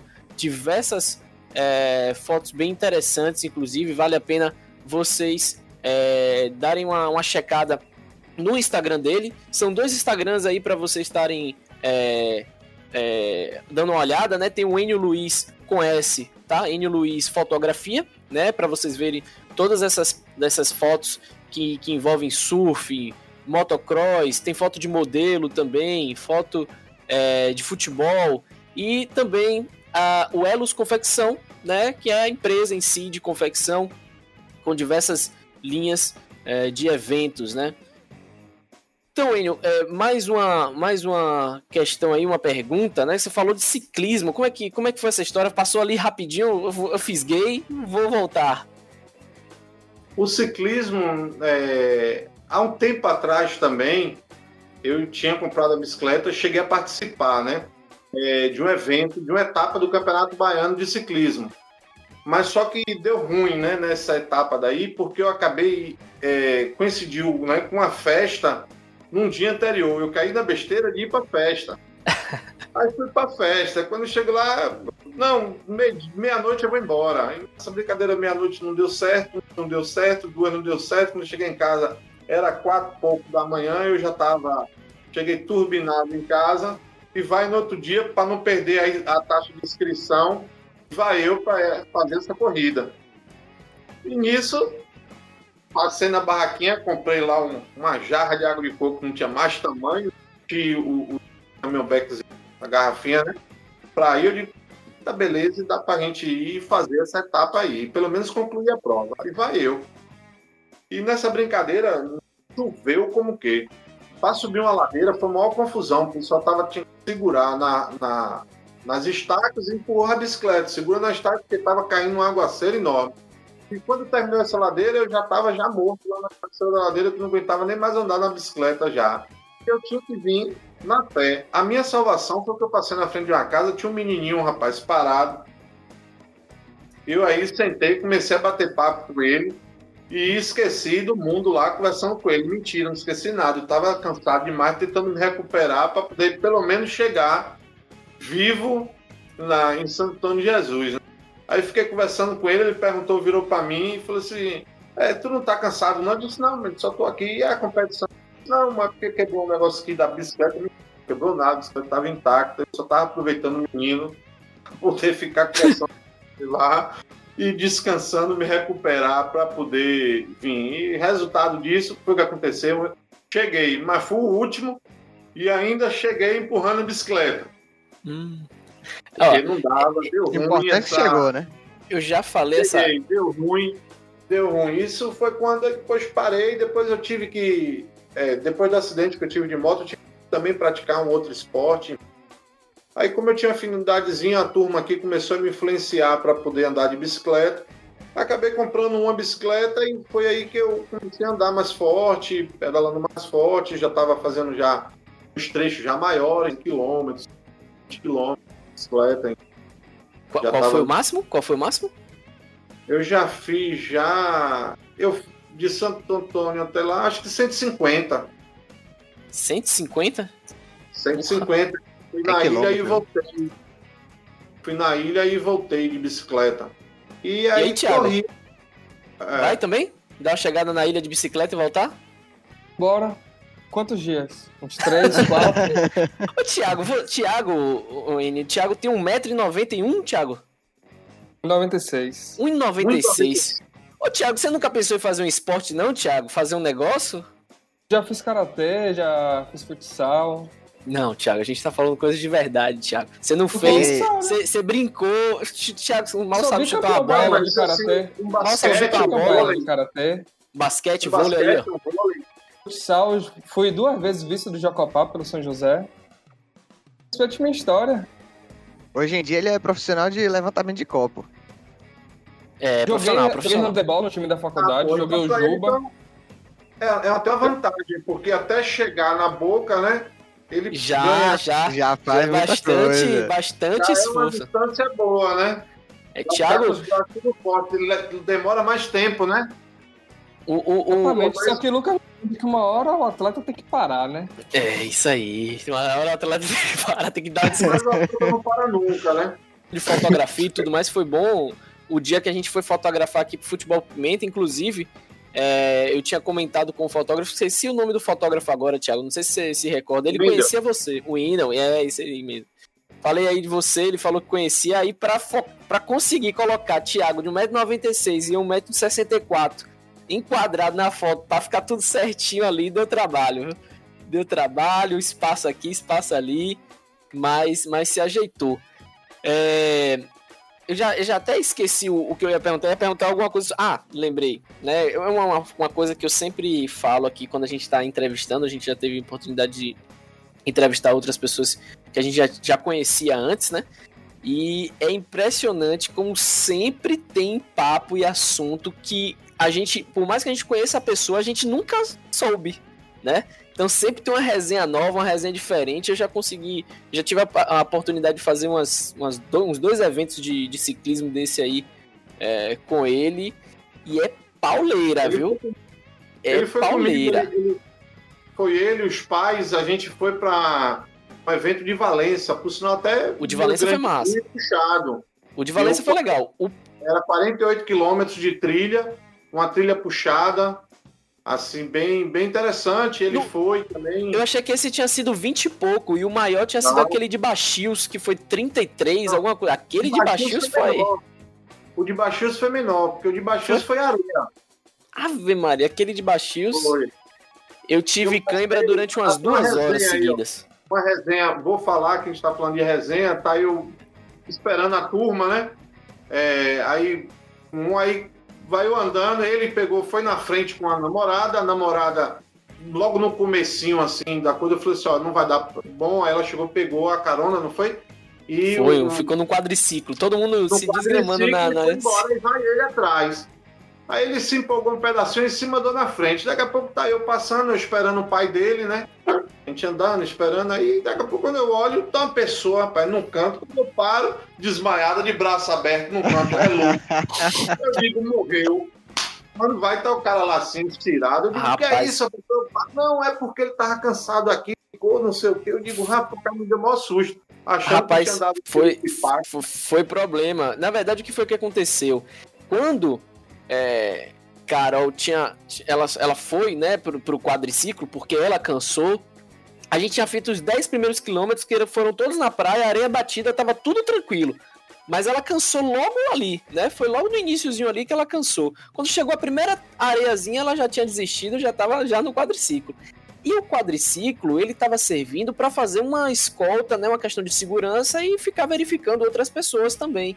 Então o quadriciclo ele não estava me acompanhando, acompanhando a galera que estava comigo, ele estava circulando. E aí teve uma hora que o quadriciclo desapareceu, ou seja, ela desapareceu, né? E aí a gente começou a ficar preocupado do que é que, de onde é que ela estava, do que é que estava acontecendo. E aí meus pais estavam lá também preocupados, me botaram gás a mais do que eu já estava. E aí a questão foi, não foi que eu estava andando de bicicleta mais, eu estava andando de bicicleta para alcançar o quadriciclo. Só que eu tava de bicicleta, continuei de bicicleta. E aí, velho, eu coloquei um gás diferenciado até encontrar ela. Quando eu encontrei ela, né? Aí você precisou do quadriciclo. Aí parei e tal, encontrei, não, vou seguir aqui na bicicleta. E segui tinha gente ainda aqui na parte de areia, tava empurrando e tal, e eu não queria, eu queria continuar na bicicleta. Só que aí, o problema foi, já encontrei ela. Meus pais, eles passaram de mim, porque ela tava como se fosse numa... É, tinha umas paradas, umas lagoas, né? Então ela tava parada lá, e aí eu tinha que... Aí a galera ultrapassou e eu tive que alcançar a galera, ou seja, primeiro eu corri atrás do quadriciclo, depois eu corri atrás da galera, não adiantou de nada, porque no meio da ladeira, rapaz, bem bateu uma cãibra de umas duas horas de câimbra. Eu fiquei sentindo câimbra, o, evento acabou, eu fui para casa, né, no carro, tomei, eu tomei BCAA, eu tomei é, massagem, eu tomei é, rapaz, começaram a me ajudar no final, que a, banana, banana pra caramba que, que, que me deram também. E eu só sei que eu voltei do carro, velho, sentindo ainda. E todo mundo bem, né? Ela tranquila. E dando risada. Na, no quadriciclo meus pais, que eu achei até que meu pai ia, ia, morrer no meio do caminho, não morreu, tranquilo, e só eu lenhado, velho. Só eu lenhado. Só você sofreu. Flávio também. Tranquilo também, ele também tava, conseguiu terminar também, tranquilo. Mas Flávio fez quase todo andando também, mas terminou. Mas também com aquela bicicleta que Flávio tava. É, não foi uma bicicleta boa e ele conseguiu terminar foi, tranquilo. Conseguiu terminar, um herói ele. Foi, foi mesmo. Como a gente chama assim, aquela bicicleta mó de ferro, né? Mó de é ferro. É ferro puro. E ele conseguiu ainda fazer um bom trecho, mas foi bacana, foi divertido. Mas um trecho muito puxado para a galera de novato, porque é muita areia que tinha. Tinha areia demais, ele estava andando, ou você empurrava, ou quem aguentava romper a areia fofa, aí ia embora, entendeu? Ô, João. Sim. A gente tá voltando agora, vai voltar agora pro, pro assunto de fotografia, né? E aí, sabe o que é que Renan pediu para eu perguntar para ele, Sim. antes da gente realmente começar e tudo mais, ele mandou aqui, ó. Pedi para ele falar como era antigamente, na época da Kodak. Porque tem gente hoje em dia que escuta o podcast que não deve nem saber, os jovens dinâmicos de hoje em dia, João. Os jovens não deve nem dinâmicos. saber o que é, que é uma Kodak. Então ele tá pedindo para falar, né? Aproveitar que você começou, né? Nessa situação de fotografia e tudo mais, já desde 98, para falar um pouquinho de antigamente, né? E da agora, é, pra gente aí um, um pouquinho. É, vai, vai entrar no assunto agora bom. Gostoso de falar. É, o, antigamente era filme, né? Você ter o, o filme, e às vezes tinha um filme 12, 24, 36, que era a, bobina, os rolinhos de filme. E, e, o, e o esquema daquilo ali era o seguinte: você tirava às vezes, quando você comprava um filme de 12, você só tinha 12 chances para tirar aquilo ali. Você também não sabia se a foto estava boa ou se estava ruim. Era tirar e ir na fé ali para depois tentar revelar.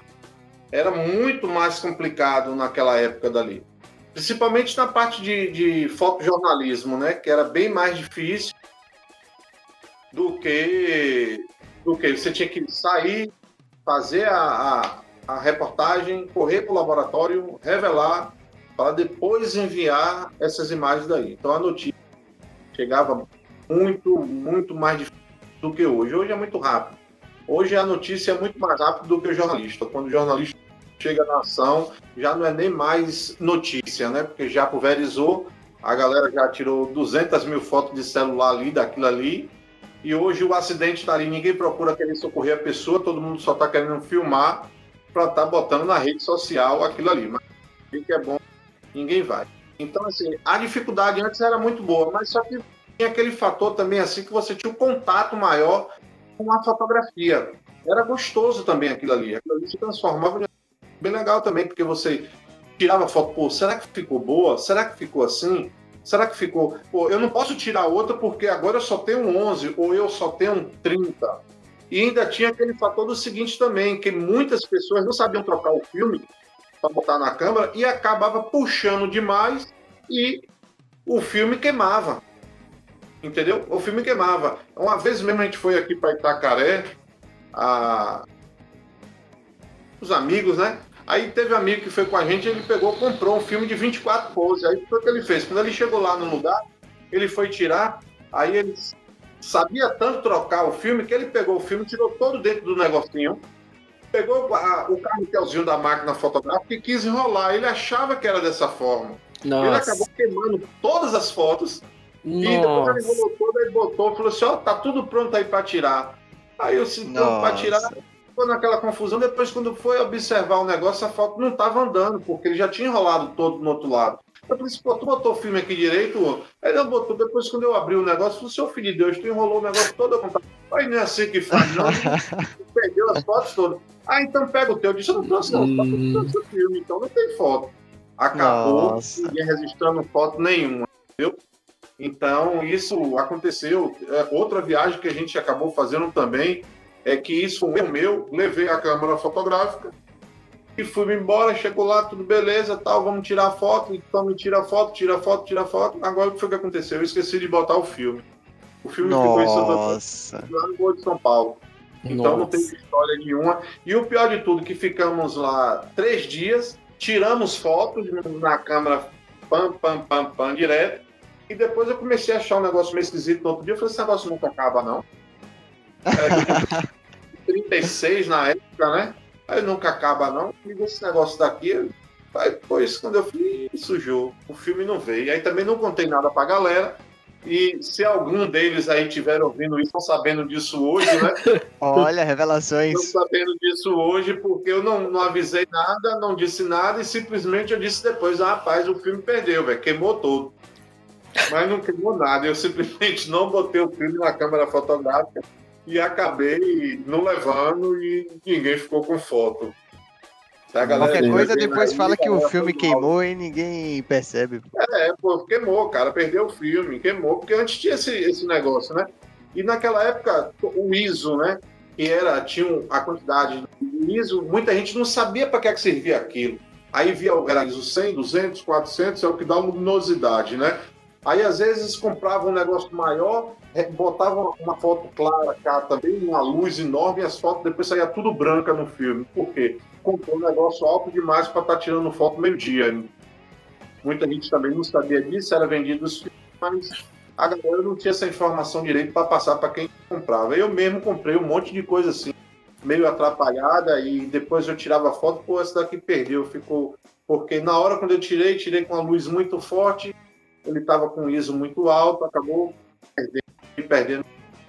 Mas assim, era. É, eu, eu, na verdade, às vezes comentando assim com a turma mais velha da fotografia, a gente até fala a respeito. Você sente falta até um pouco de você ver, revelar uma foto, ver aquela revelação. É bem interessante, muito legal aquilo ali. E você, depois que tirou, ter todo aquele processo para descobrir como era que estava a imagem, aquela preocupação que você teria que ter para poder tirar foto, para a foto ficar boa, a foto não ficar ruim. A fotografia antes era muito mais estudada do que hoje. Hoje você senta o dedo aí e depois escolhe qual é que está melhor, você vai tirar um, a pessoa está parada ali, o fotógrafo vai tirar 30 fotos sua, você parado fazendo uma pose, tira 30. Se tiver melhor, ele botou, mas antes aquela certeira mesmo. Então, as pessoas acabavam estudando mais, estudar mais fotografia. Sim, sim. É, acompanhando no, no, Instagram, né? Que a gente estava dando uma olhada aqui, deu para ver que tem muita foto de, de motocross também, tem algumas ali da, da Copa do Mundo, né? Das seleções, teve algumas do, do Bavi também dentro desse universo todo da fotografia, tem algum esporte que você se identifica mais, que você que você curtiu trabalhar mais, que teve alguma, alguma conexão maior? Surf e o off-road. Na verdade, aí não é só motocross, né? Aí que eu, hoje, na verdade, eu fotografo para a Federação Baiana de Motociclismo. Então é por isso que tem muita foto aí de, de moto.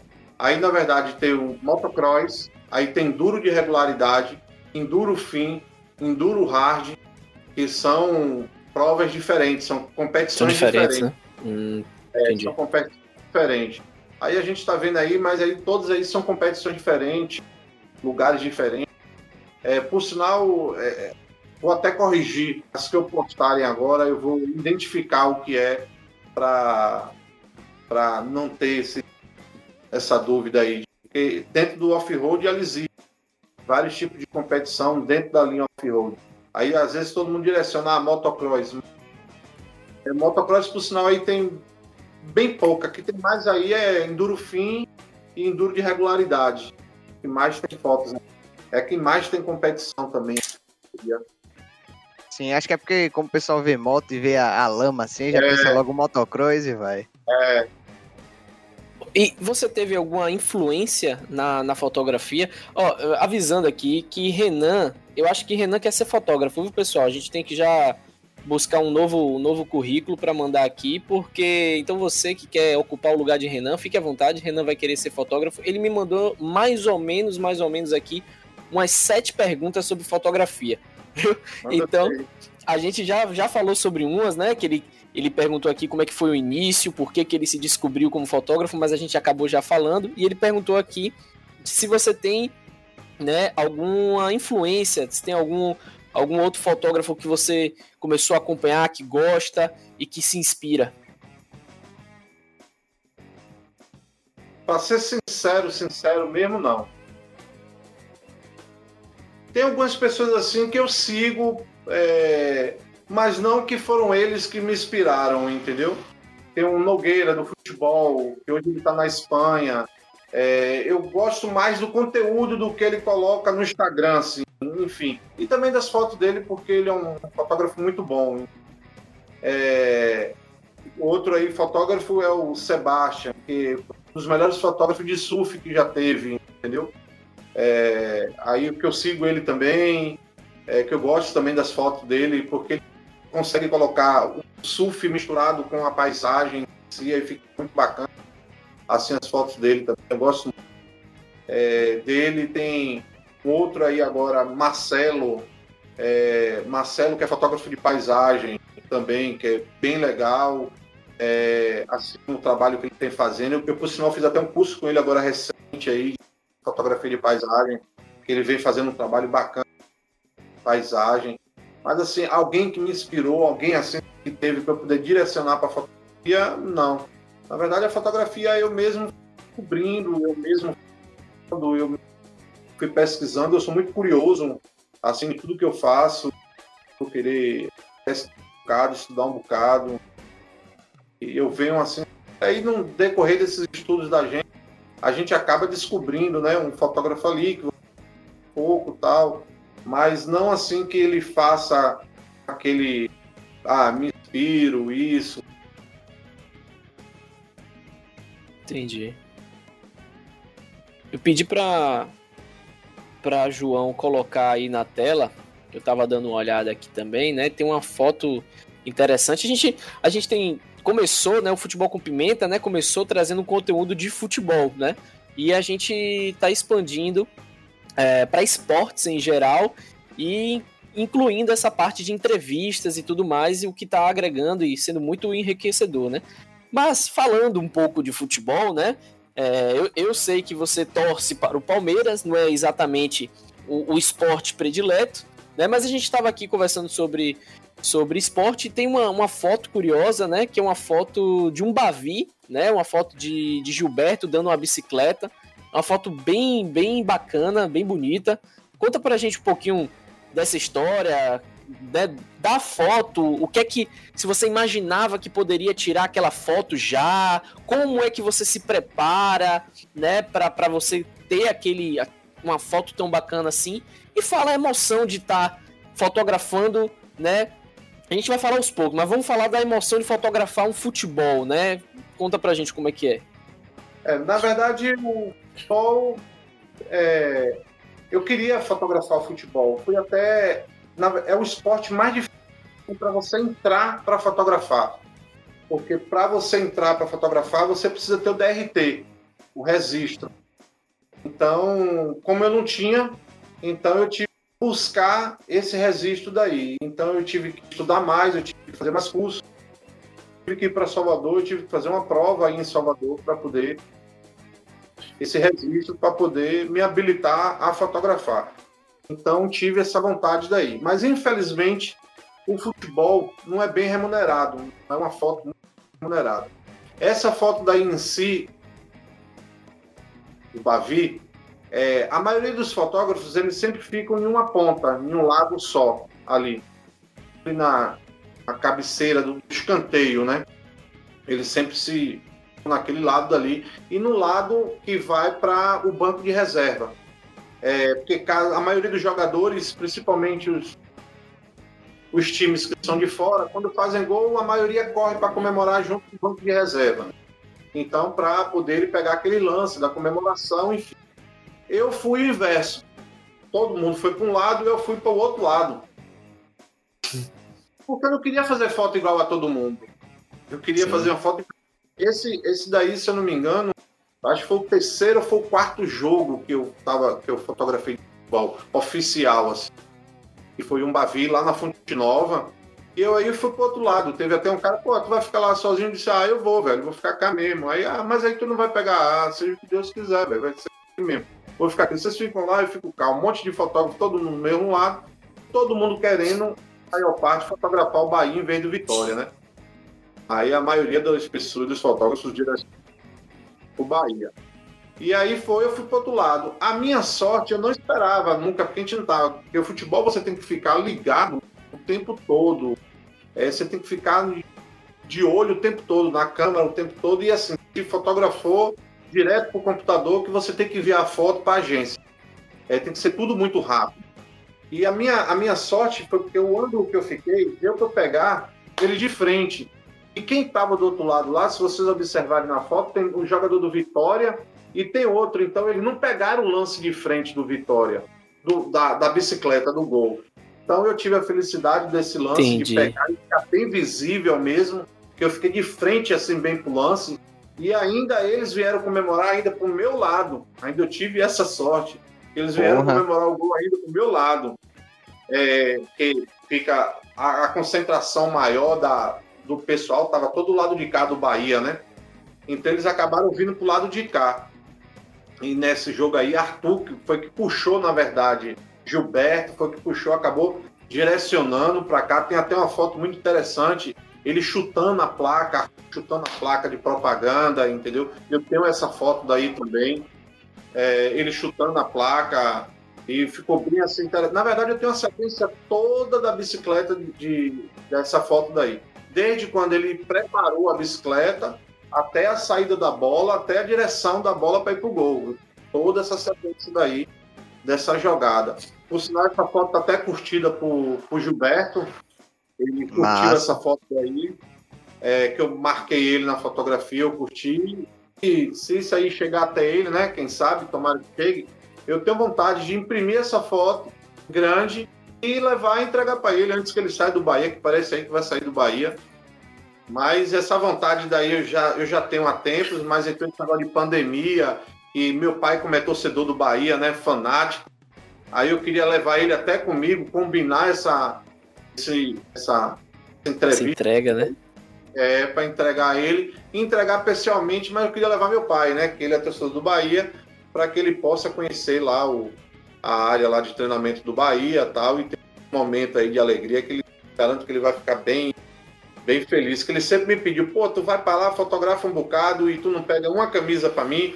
Eu falei assim, pô, é difícil pegar é, uma camisa, né? É muito complicado, assim.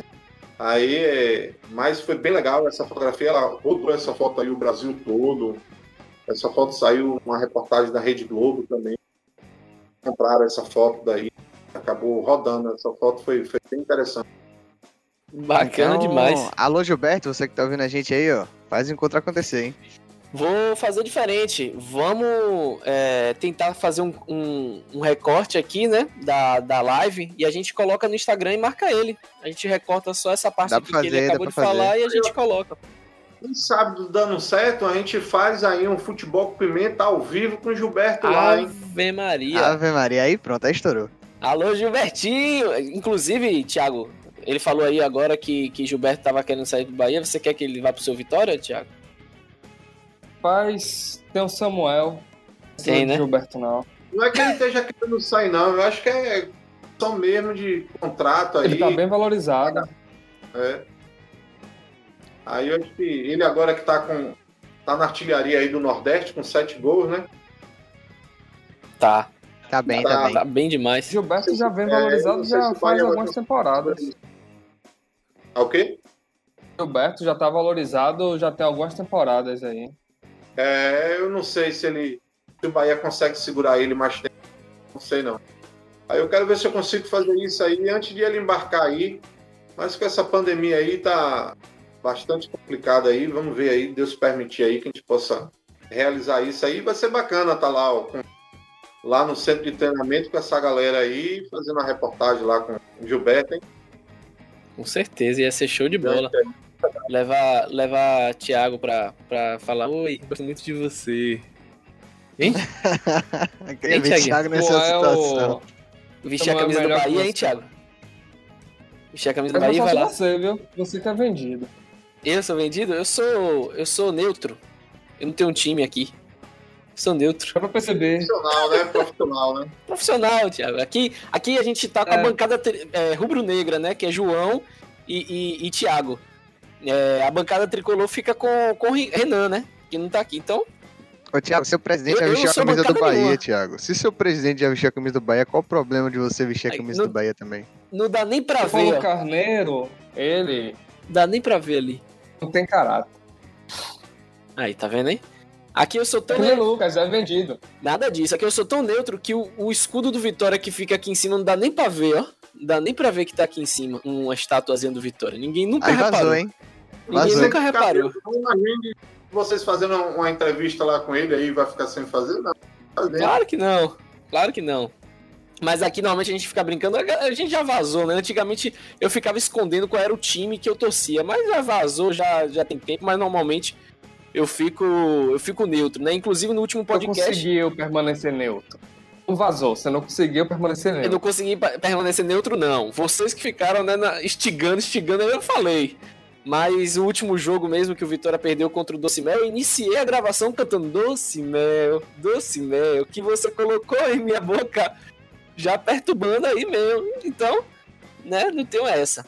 Mas, né, voltando aqui às perguntas, a gente já tá chegando aí a, a, a duas, horas, horas. Duas horas de gravação. Thiago, Thiago que é feito de abóbora, já já já, já, já tá, tá, tá virando abóbora. Mas é, Renan fez uma pergunta aqui que é a pergunta é uma pergunta boa, né? Interessante, clássica aí, muita, muita gente deve, deve querer saber é, dessa dica. Ele perguntou aqui como fazer para tirar aquela foto top que todo mundo quer colocar no Instagram. Como fazer a foto top que todo mundo quer colocar no Instagram? Uma pessoa bonita tira foto. Aí. Fácil. Aí, Renan. Esse aí, aí fica para você, Renan. Procura aí, uma pessoa bonita, tá? Em primeiro lugar, certo? E aí. Porque e aí toda foto é boa. Toda foto, não existe foto ruim. Não tem foto ruim. Toda foto é boa aí, entendeu? Não tem esse, esse, assim, a foto boa, foto boa, a foto é boa. Mas às vezes a pessoa não é fotogênica. Aí acaba a foto não ficando muito atraente. Aí às vezes a pessoa não leva jeito com alguma modelagem. Aí às vezes a foto, é, é, a foto tá boa, mas só que ela não ficou boa num posicionamento. Então, assim, é, é, é, é muito complicado, assim, entendeu? É tipo de, de, de ah, foto boa, foto boa. Tem muitos assim me perguntam, pô, tem alguma foto boa aí? Eu digo, ah, pô, todas as fotos são boas. Aí ele fala, ah, mas não tô vendo. Aí o problema não é da foto, o problema é, é, é do modelo aí, o problema é disso. Aí eu levo na, na brincadeira e vou embora, entendeu? O problema é do modelo, mas é muito, muito relativo assim. O que depende do segmento. Agora, respondendo a pergunta dele sério, é, depende do segmento que ele te for atuar. Se ele for atuar como é, fotógrafo de modelo, aí beleza, ele vai ter que estudar um bacana, assim, um... tem uns livros muito interessantes, por sinal eu tenho até um aqui muito boa, de posições. Então, existem algumas regras dentro de posições do corpo que você tem condição de melhorar a fotografia, de você é, melhorar a posição dele para que a foto fique mais expressiva, né? Quem não tem, é, é, você dá uma curva melhor no corpo de uma mulher, você colocar uma postura melhor nela. Então, assim, existe isso daí. Então, a pessoa que for realmente fotografar dentro disso daí, ele vai ter que estudar esse, esse lado. Para modelo, a casamento também, um pouco isso aí, casamento, aprender muito também iluminação. É, estudar muito iluminação para casamento. Se depende do segmento. Porque hoje tem vários segmentos dentro da fotografia. Um fotógrafo hoje ele não tem como fotografar tudo. Ah, eu vou fotografar tudo, não tem. É, assim como fazer isso, porque hoje assim tem uma câmera legal e uma lente bacana para casamento. Mas esse equipamento daí ele já não serve para o esporte. Esporte ele já não vai servir, entendeu? Então, é, para outras coisas também não vai servir. É, então fica assim, aí tem paisagem, que também não vai servir. Aí hoje o cara não tem condições de ter todos os tipos de equipamento para poder querer fotografar tudo. Ah, eu vou fazer casamento e com isso aí eu vou conseguir fazer tudo. Não vai conseguir fazer tudo, porque o próprio equipamento vai começar a pedir um pouco mais daqueles detalhes. Lucas vem fazendo aí algumas fotos, coisas, aí ele, ele às vezes sente dificuldade, pô, se tivesse é isso aqui mais, ou uma luz aqui melhor, se tivesse aqui, tivesse aquilo, aí é que vem a diferença dos equipamentos. Qualquer equipamento tira fotografia, qualquer um tira. Mas depois, quando você começa a estudar e começa a mexer, você começa a, a sentir as dificuldades dos equipamentos. Você começa a perceber aquilo, pô, se eu tivesse aquele outro, outro equipamento, eu teria um resultado melhor. Então, o caminho é muito por aí. Aí a pessoa realmente precisa saber se ele for realmente fotografar modelo, se ele for fazer casamento, ele procura assim querer ir comprando os equipamentos para aquilo ali. E quem for novato não tem ainda uma definição do que vai fazer, consegue uma câmera emprestada de alguém antes de investir uma grana, consegue aí uma câmera emprestada de alguém, ou até com o próprio celular, começa a tirar umas fotos para ver se tenta se identificar para o seu tipo de segmento. E aí você começa a ir direcionando o equipamento para aquilo ali, porque eu passei por uma experiência dessa, acabei comprando equipamento que eu não utilizei e não utilizo. Fica no canto. Equipamento fotográfico é muito caro, então não dá para a gente dar tempo isso aí. Então é interessante se identificar com aquilo, procure estudar realmente antes de comprar o equipamento. Caro, pergunta. Hoje o canal no YouTube aí tem um monte de informação muito legal e dá para você estudar até por ali. Aí depois você começa a fazer uns workshopzinho direcionado para que você quer, porque isso ali é, não é que ele saiba é, assim de alguma, ele tem uma experiência dentro daquela área, né? E ele fotografa, então ele vai passar aquela experiência que ele tem dali de dentro, então vai diminuir o, a, as suas dificuldades vai ficar muito melhor para você se achar na fotografia.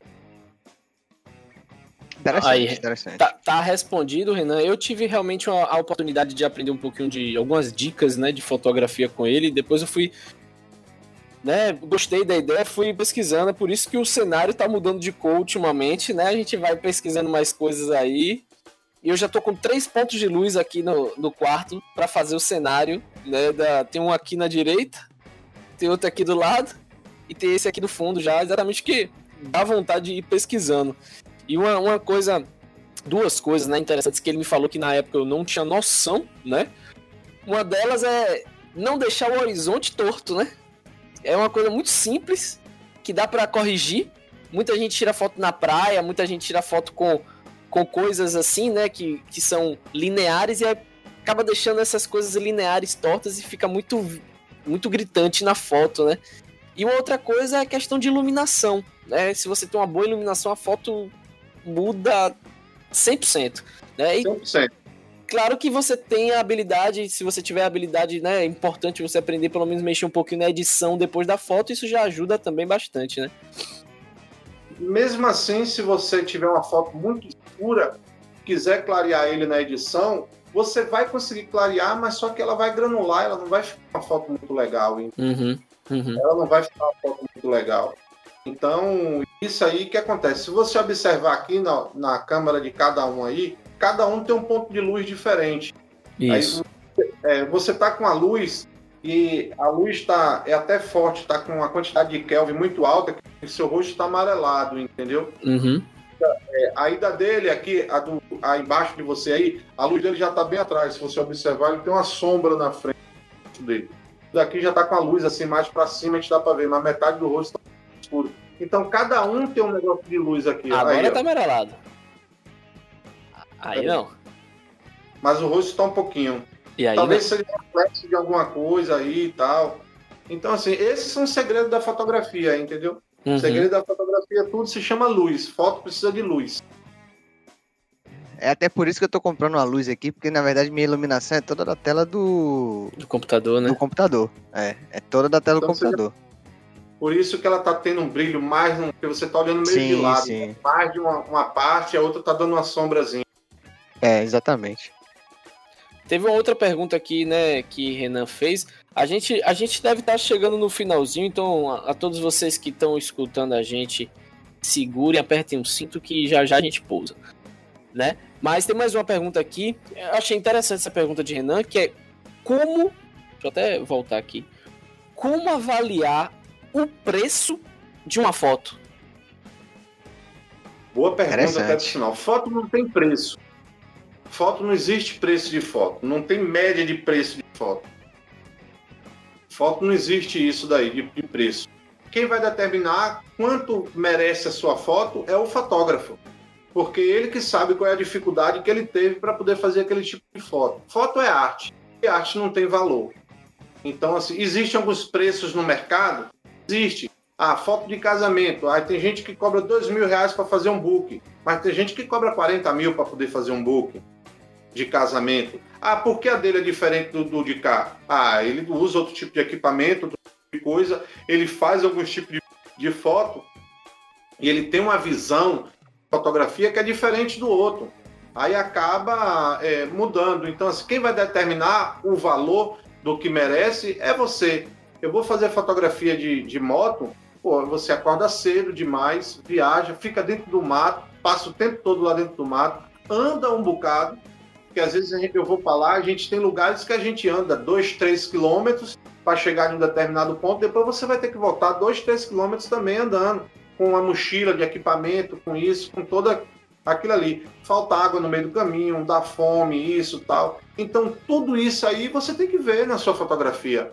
Isso daí tudo gera um custo para você chegar a botar um determinado valor de equipamento ali dentro para poder tirar aquilo ali. Você acaba se arriscando em determinados lugares, né, com cobra, isso. Tanto que tem lugares que aqui quando eu vou para alguns lugares da cobra, como é a, a parte lá pro lado da chapada, aquilo ali a gente procura ir de calça, vai de bota de alto, isso, tal. Tem toda uma preocupação, entendeu?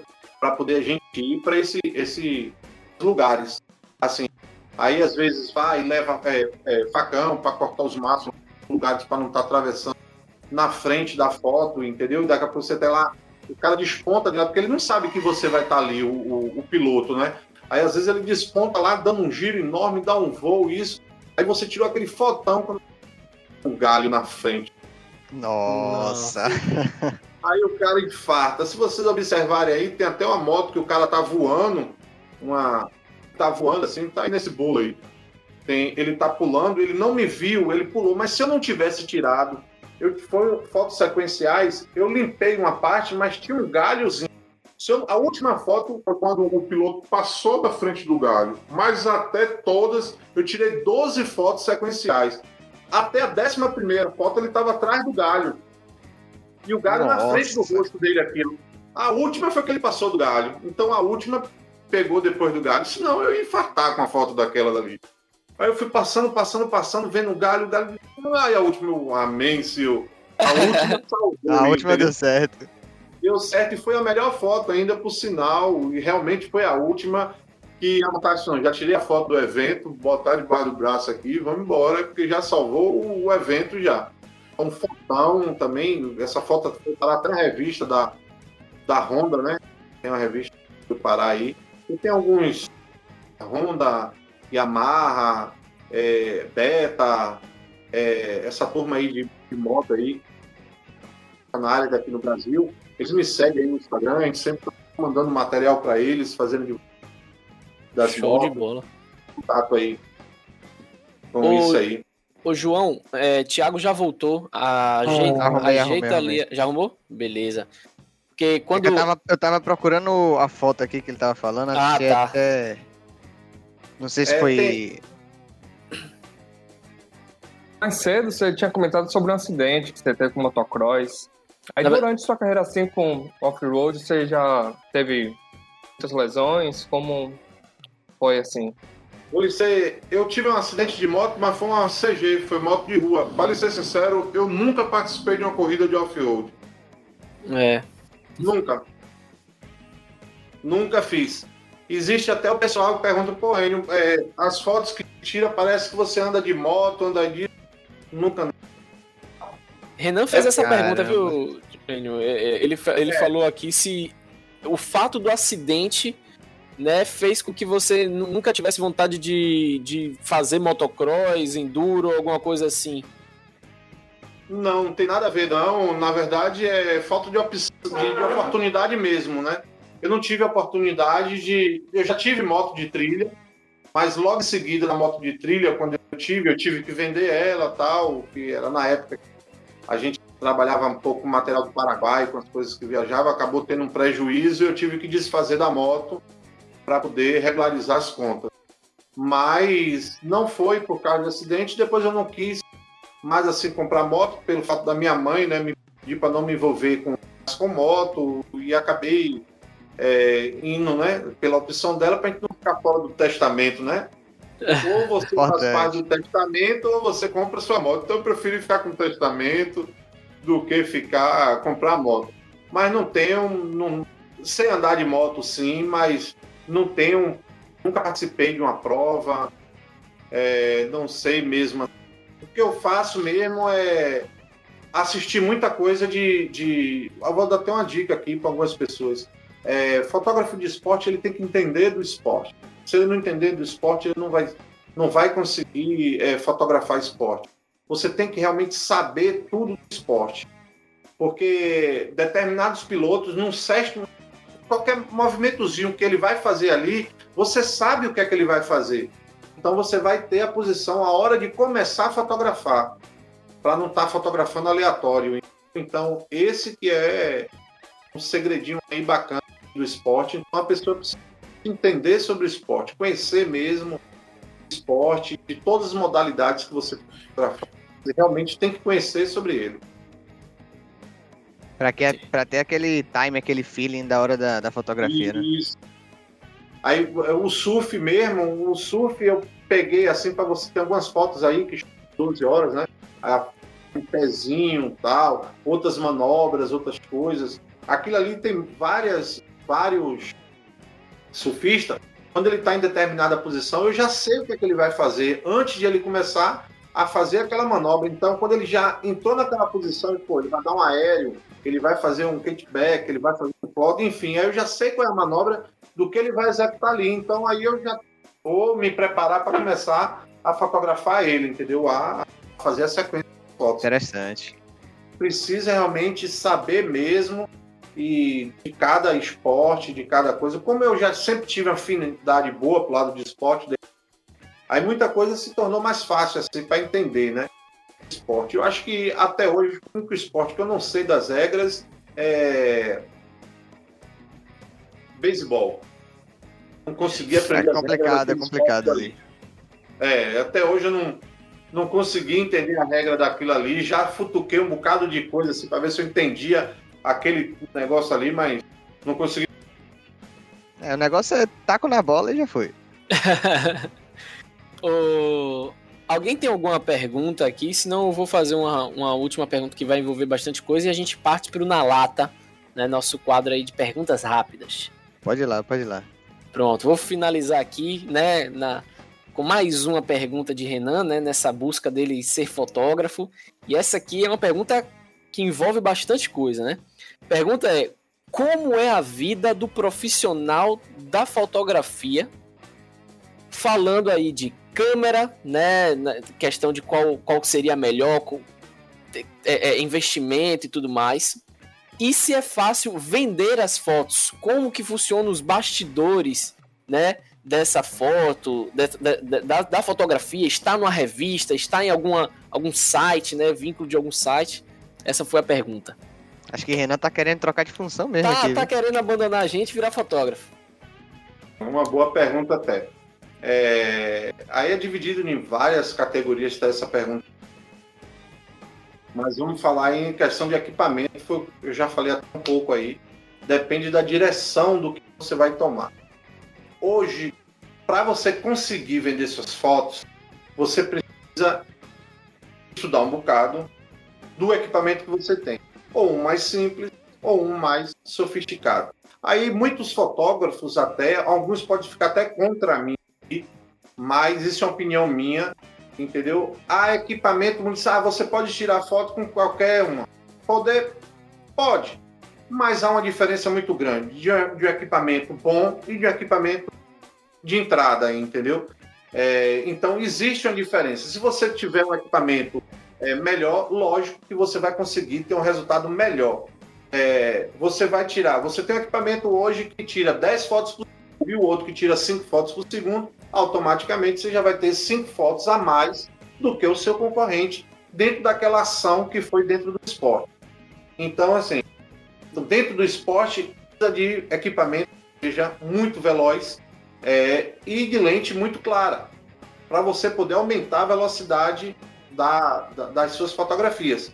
Ela não ficar aquele negócio tremido. É, tudo tremidinho, tudo coisa, você conseguir estacionar mesmo é, uma manobra. Essas fotos de motos que tem aí, essa galera aí passa por mim a 80, 100 km por hora. É, passa por mim mesmo assim, chutado.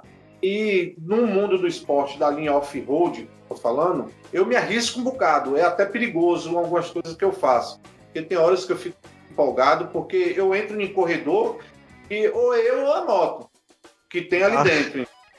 É, eles passam por mim que eu sinto o vento, assim, vum, passando Nossa. assim. Nossa. Entendeu? Então, tem alguma foto mesmo aí que, até de um lá de cruz, ele veio, ele estampou assim, eu tava na frente dele, mas a foto não servia, só servia se fosse naquela posição que eu tava. Se eu tirasse de lado, ela ia ficar me odiando, não ia pegar aquela, aquele visual que eu queria, entendeu? Então eu tinha que estar tá naquele lugar ali. Eu senti que ele deu uma beliscada no freio, ele freou, mas só que antes disso, eu tinha preparado a minha área de escape. eu tinha limpado o lugar, eu tinha olhado se vier. Então, tudo isso assim eu estudo antes. Se a moto vier por aqui, eu corro por aqui. Se ela fizer isso, eu pulo para ali. É, eu procuro assim, sempre ter uma árvore próximo, próximo para eu me esconder por lá atrás da árvore. Se ele vier, ele bate na árvore, entendeu? Então tem muita coisa dessa assim que eu estudo antes o local para poder me posicionar, entendeu? Então, assim, eu me arrisco muito, eu me arrisco muito na, na... E também confio em, em muitos pilotos que estão vindo, porque eu recebo da federação a ordem de largada, né? Então eu sei cada um que vão, vai passar por mim. Qual é o piloto que está vindo aí? Então, assim, eu só vem esse tal, esse piloto. Pô, esse piloto anda bem, anda seguro, tal, tal, tal. Aí, se for um piloto que eu já não conheço, eu já não me arrisco muito. Aí já procuro. Agora, pilotos que eu já conheço, eu já me arrisco um pouco mais, enfim. Aí eu vou sabendo isso. E até antes de, da, da prova, um dia antes, quando eu recebo todo mundo, eu vou entrar em rede social dele, eu vou entrar em moto que ele, é, as fotos que ele já utiliza, é, colocação de campeonato, se ele andar nas cabeceiras porque ele anda forte, se anda no fundo ele não anda tão forte, entendeu? Então, Entendi. porque é, hoje a gente já conhece até é, da, dentro do, do off-road, até o barulho da moto, eu sei que moto é que vem de lá para cá. Porque às vezes a moto pode ter quebrado de alguém e tá vindo uma outra moto. Falei, só fulano quebrou, tá vindo uma outra aí. Então é perigoso ficar aqui e vir para cá. Então, assim, existe esses detalhes mas e precisa de um equipamento para é, esporte bem interessante, é, rápido e veloz. Se for outra coisa, casamento, isso tal, é, você precisa de lente muito clara e boa, porque a maioria das vezes são de noite e nem todos os lugares têm iluminação muito boa. E também você não vai armar um cenário muito grande de iluminação de um casamento, porque aí você vai bagunçar toda a ornamentação de um casamento é, daquilo ali, aí já não vai funcionar tanto assim. Então, dentro do, de equipamento, eu acredito aí que ele já tem atendido, é, respondido. Ele teve outro complemento da pergunta dele, que eu até esqueci, foi mesmo outra coisa que ele perguntou. Outra coisa que ele perguntou foi como funcionavam os bastidores, ah, como está, né, em sites e revistas famosas, essas isso. coisas. Infelizmente, isso é a parte mais difícil mais difícil. Para você conseguir que suas fotos destaque, você tem que ser diferente. E tem que mostrar uma coisa diferente. Aí, se você for fotografar é, é, futebol ou, ou, casamento, ah, vou entrar em casamento, porque casamento, a maioria dos fotógrafos só querem fazer casamento. Eu estou falando casamento, aniversário. Você tem que fazer um aniversário de graça para uma pessoa dá aquelas fotos para ele, ele vai divulgar aquilo e procurar querer fazer fotos bem legais, diferentes. Ele vai divulgar aquilo nas redes sociais e aí você vai é, fazendo o seu nome. Você primeiro precisa fazer o seu nome. Para começar fazendo o seu nome, cobrando, é mais difícil. Aí você vai ter que ser seu amigo, aí você faz isso, um aniversáriozinho da sua irmã, de uma prima, Aí você vai fazendo aos pouquinhos e o pessoal vai vendo, não, o cara ali trabalha legal. E aí você vai construindo o seu nome. E na hora quando você construir o seu nome, aí você que começou a vender foto de 5, você não vai nem querer vender foto de 5. Suas fotos vão custar, é, começar a custar 100, cento e pouco, já fica muito mais cara devido quando você já está com tá bem formado já. Então, assim, esse é o caminho assim mais fácil hoje que tem. Porque hoje tem muita gente é, muito concorrido. Aí, hoje o futebol, o futebol é bacana para fotografar, adorei fotografar o futebol, tive o privilégio de fazer uma Copa América, de fotografar uma Copa América aqui, foi muito legal, de você fotografar a seleção brasileira, e foram fotógrafos selecionados, não foram qualquer pessoa que pôde estar lá dentro do estádio para poder é, ser fotografado. Consegui fazer isso, fiz as fotos, pô, foi uma experiência assim extraordinária, mas só que não é bem remunerado. É, paga muito mal. É, eu, pelo fato de eu morar fora, eu tinha que ir e voltar, então ficou um custo muito alto para mim. As coisas não foram bom para a questão de divulgação de experiência e de conhecer muitos fotógrafos de outros lugares, de outras outras regiões, entendeu? Assim, veio fotógrafos da, da parte aí da, da boa parte da América aí. tinha fotógrafo aí na sala de imprensa, que eu nunca tinha vivido uma sala de imprensa daquela dali. Até eu acho que uma foto no meu Instagram. Até aí eu acredito da sala de Eu até postei uma stories um dia desse. A sala de imprensa de fotógrafo no seu lugar. Aí essa parte foi legal, mas assim, em questão de remuneração para isso não foi bem interessante. Eu vejo alguns fotógrafos tem lá em Salvador mesmo, não são, não é bem interessante é, as fotos. A foto hoje é vendida quando tem uma boa agência de, de imagem, né? Que eles que vendem as suas fotos. Aí quando você tem uma agência dessa, eles vendem por sete reais, reais. Aí às vezes consegue, faz um jogo, você consegue vender às vezes cinco fotos, quatro fotos. Aí você vê o valor que você tira para uma partida de futebol. Hein? É, rapaz. Tá muito baixo é, mesmo. É bem complicado. É, fica muito baixo, é, são valores assim muito baixos.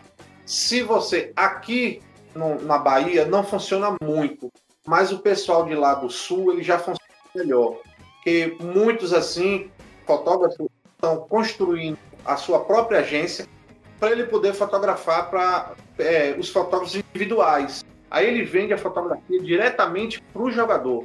Hum. Aí começa a melhorar, entendeu? É, como esse Entendi. Nogueira mesmo, está no meu Instagram, ele começou a implantar isso aqui, mas ele, como ele conseguiu uma brecha de ir para a Espanha e começar a fotografar lá os jogos da Espanha, e começou logo fotografando Messi, Cristiano Ronaldo, e direcionando as fotos para essa galera, entendeu? Então ele conseguiu fazer um, um mercado dele bem legal. Hoje ele direciona as fotos diretamente para os jogadores, os jogadores estarem postando na sua rede social, porque os jogadores precisam alimentar a sua rede social é, de, de jogada, disso, de fotos interessantes. E até essas fotos, os outros clubes também vão olhar ele, que olha através hoje de redes ah, O Instagram hoje, na verdade, está o portfólio de muita gente, né? Então eles começam a fazer isso. Então ele conseguiu essa brecha. Mas aqui na Bahia já é mais difícil porque os jogadores daqui já não têm essa visão em si como os outros lá fora têm. E também não é tão bem remunerado como a turma de lá de fora. Né? Então, assim, no, em São Paulo ainda muita gente está conseguindo já fazer isso com alguns jogadores, com algumas coisas assim, para as fotos na mão direta dos jogadores, eles fazem pacote, às vezes o jogo, às vezes fazem pacote mental, e depende muito aí do jogo, é, mas hoje está esse caminho daí os fotógrafos de futebol. E muitos estão seguindo. Porque você vai para o estádio, hoje tem 22 jogadores. Às vezes o cara consegue, só consegue fotografar um. Ele está recebendo por um jogador ali. Então tem os outros jogadores todos aí para ser fotografados. Então tem brecha para muitos fotógrafos poderem fazer o seu trabalho. Então esse aí é o canal hoje aí, é o nicho aí do futebol. Espero que aqui na Bahia os jogadores comecem a fazer esse, essa parceria aí com os fotógrafos e, e comece aí a, a direção. Você abre de um negócio aí, tem umas fotos explicadas, fotos mesmo. Funciona. Esse daí. É, aproveitando até um. Não, aproveitando até a pergunta de, de Renan, que ele falou sobre equipamentos e tal, tem, tem alguma marca que você prefira, que você acha que, que é a melhor de câmera, de, de lente, alguma coisa do tipo? É, na verdade, hoje eu uso a. Tem gente que conhece com Canon, tem gente que conhece com quem. É, eu uso essa daí. O porquê dessa daí? É porque essa daí é mais fácil de você revender. Tem mais usuário nela. Então eu optei por isso daí, quando eu comecei a comprar equipamento, porque era mais fácil, tinha muito mais gente que usa a marca hoje. E foi até por sinal muito bom, porque a Nikon hoje saiu do Brasil, não, não, não tem mais distribuidor aqui no Brasil, fechou, né? É, enfim, aí ficou só a outra. Então eu acabei optando por ela. Aí hoje eu consigo pegar, às vezes, ou comprar uma lente usada, ou vender algum equipamento meu é, para ela daí. E também é um CEO de equipamento também. Adoro o equipamento. Todos assim que eu tenho ele, eu adoro todos. Tenho vontade de ter outros melhores, né? Mas só que são muito caros aí, mas quem sabe um dia a gente não consegue chegar o, o desejo dos equipamentos. Você hoje realmente querer um corpo de uma câmera fotográfica hoje, ela custa 50 mil reais. Aí você bota mais uma lente boa que você queira usar. É um carro. É, é, é uma lente um carro, boa. Né? De 100 mil, hoje você tem uma lente e uma câmera. Aí, é 100 mil reais, pô. Uma lente e uma câmera. uma lente câmera hoje, assim, pro esporte. Isso aí. Já, sim, já vai comprar um pro futebol com pimenta. É, pro, apesar que vai comprar aí. Outras coisas aí, agora. É, pra. pra para outras coisas, outro ramo, modelo, é, paisagem, é, casamento, é, outros equipamentos, você consegue ter um resultado sensacional e mais barato. O esporte é mais caro, os equipamentos direcionados ao esporte. Caro. Entendi. Para a gente finalizar essa parte aqui das, das perguntas, né? É, qual foi a diferença para você de fotografar o Brasil né? E o Bavi, por exemplo, teve, teve uma diferença? É, é, é você achou o do Brasil melhor, o do Bavi melhor? Como é que foi? Rapaz, por incrível que pareça, é... o Bavi é melhor do que o do Brasil. É muito mais emocionante. A torcida, tanto assim, tanto o Bavi como que o meu primeiro jogo que eu fotografei foi o Vitória, lá no Barradão. Foi o primeiro jogo que eu fui fotografar, foi o do Vitória. E assim, é um fervor muito grande. A, a, a torcida lhe anima até quando você está fotografando. O pessoal vibra mais. Eu tenho uma foto que tem. É, eu não, acho que eu não postei ela no Instagram, não, mas eu tenho ela aqui. O cara, quando o Vitória estava perdendo, ele ia ser rebaixado. É, estava em cima da grade, ele com o braço levantando assim, ó, aquela tatuagem do do Vitória no braço, grandona assim, ó. E ele naquele negócio gritando, você via a emoção, a expressão dele. É impressionante, cara. É um absurdo isso. Assim, é um negócio mesmo é, fora do comum. Parece um caldeirão que, que você vai voar dali. Às vezes você sente um pouco de medo é, de você estar tá fotografando ali e tá fotografando o adversário, né? E o cara ali xingar ou lhe fazer alguma coisa, enfim, qualquer outro negócio e a torcida invadir tem um negócio desse, tem horas que dá um, um negócio assim, mas é, é, outra história, cara. De clube, assim, é outra diferente do Brasil. A Eu paixão é maior, né? É muito maior. É muito. A paixão do Brasil é, é, é bem, bem, bem, bem diferente. O Bavi mesmo, a, a torcida parece que, vai, que pega fogo, cara, aquilo ali. É impressionante. Parece que você tá com uma, uma caixa de 12 enorme, assim, aquele negócio de você, bom, bom. Você sente aquela vibração, cara. É, é, é só tem, que estar tá lá para poder saber. É um uma sensação que eu nunca senti em coisa nenhuma. Foi aquilo ali. O Bavi mesmo, que teve na Fonte Nova. É, eu queria que fosse dividida a torcida metade a metade, como era antigamente. É, mas depois que virou esse negócio de torcida única, que o povo começou a se apegar, mas eu queria que fosse metade metade para ver o fervor daquilo ali, aquilo ali, uma gritando gritando do outro lado, aquilo deve ser. Eu não tive esse prazer de, de, de, ter essa sensação, mas deve ser uma loucura aquilo ali. A torcida gritando, aquilo ali, é a torcida do, do, do Vitória, do Bahia. Você fica, ele fica, você fica atrás do gol, na parte, tá logo ali a torcida, né? E aquele funcionando, você fica entre uma coisa e a outra. É impressionante. Eu mesmo, esse jogo da emenda, eu fiquei apaixonado. E eu disse, vale a pena aqui só para ficar fotografando, só para ver essa, a magia dos torcedores. E vim fotografar só os torcedores. Teve um jogo Legal. do Bavi mesmo que eu só fotografei só o segundo tempo, esqueci do jogo, só fiz a torcida. Só fiquei fotografando a torcida, a expressão da galera, a comemoração do pessoal, a hora do gol. A, a, eu tenho uma foto também que o cara tá gritando do gol, o gol do Vitória. E a ver a cara aqui saindo, parecia que o cara vai explodir, aquele negócio. Rapaz, eu, depois eu fico olhando assim pra foto, impressionante aquilo ali, velho. Eles se entregam mesmo filmar, na paixão. É, filmar a torcida deve ter cada, cada foto que deve ser impressionante tem, mesmo. Tem, eu tenho muita foto muito legal de, de torcida, de, da comemoração. É, eu teve uma torcida uma vez veio foi Bahia e Palmeiras. Acho que foi Bahia e Palmeiras. Aí eu fotografei o, o Palmeiras, pelo fato de que as minhas fotos estavam indo para São Paulo. Então, para mim, seria mais interessante fotografar o Palmeiras. Aí eu fiquei fotografando a torcida. O cara, ele tinha ele, cabelo, cabelo raspado, ele tinha uma tatuagem na cabeça, o símbolo do Palmeiras. Porra. Caramba. Na cabeça do cara, assim, o símbolo do Palmeiras. Aí, Thiago, pra você Eu fazer. "Pô, esse cara daí tem um juízo certo, velho. Olha isso, que loucura, Vou deixar velho. que eu vou fazer futuramente. na cabeça, eu digo, porra. É, você vê muita coisa assim interessante do torcedor, velho, muito legal, a vibração. Aqui tem uma torcedora do Bahia, ela sempre passa na televisão, aqui de Silutão.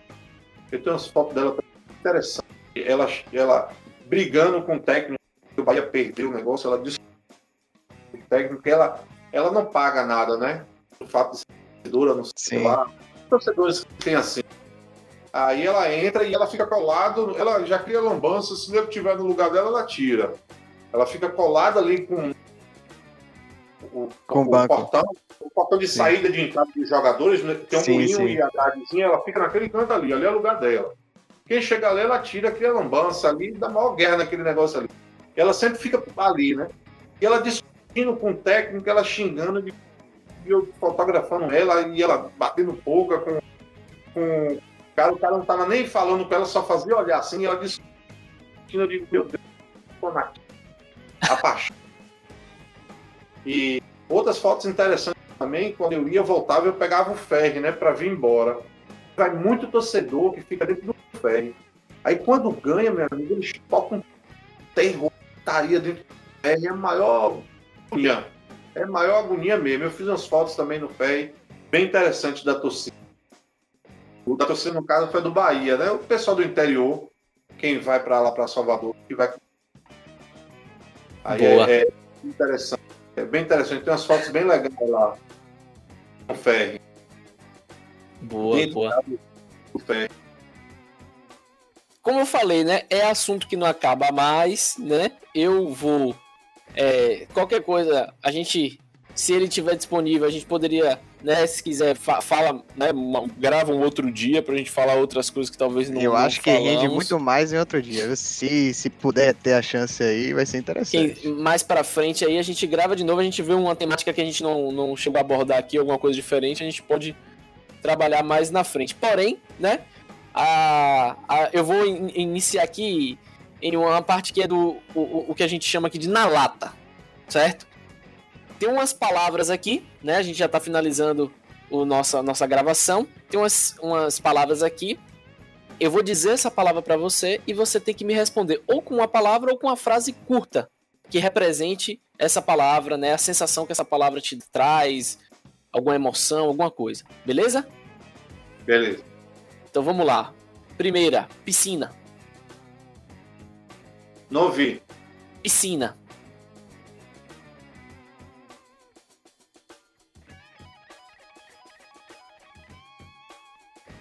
Passado. Motocross. Enduro. Off-road. Presente. Fotogra... Pronto. Fotografia. Eterno. Boa. Surf. Futuro. Natação. Futuro. Esportes em geral. Paixão. Superação.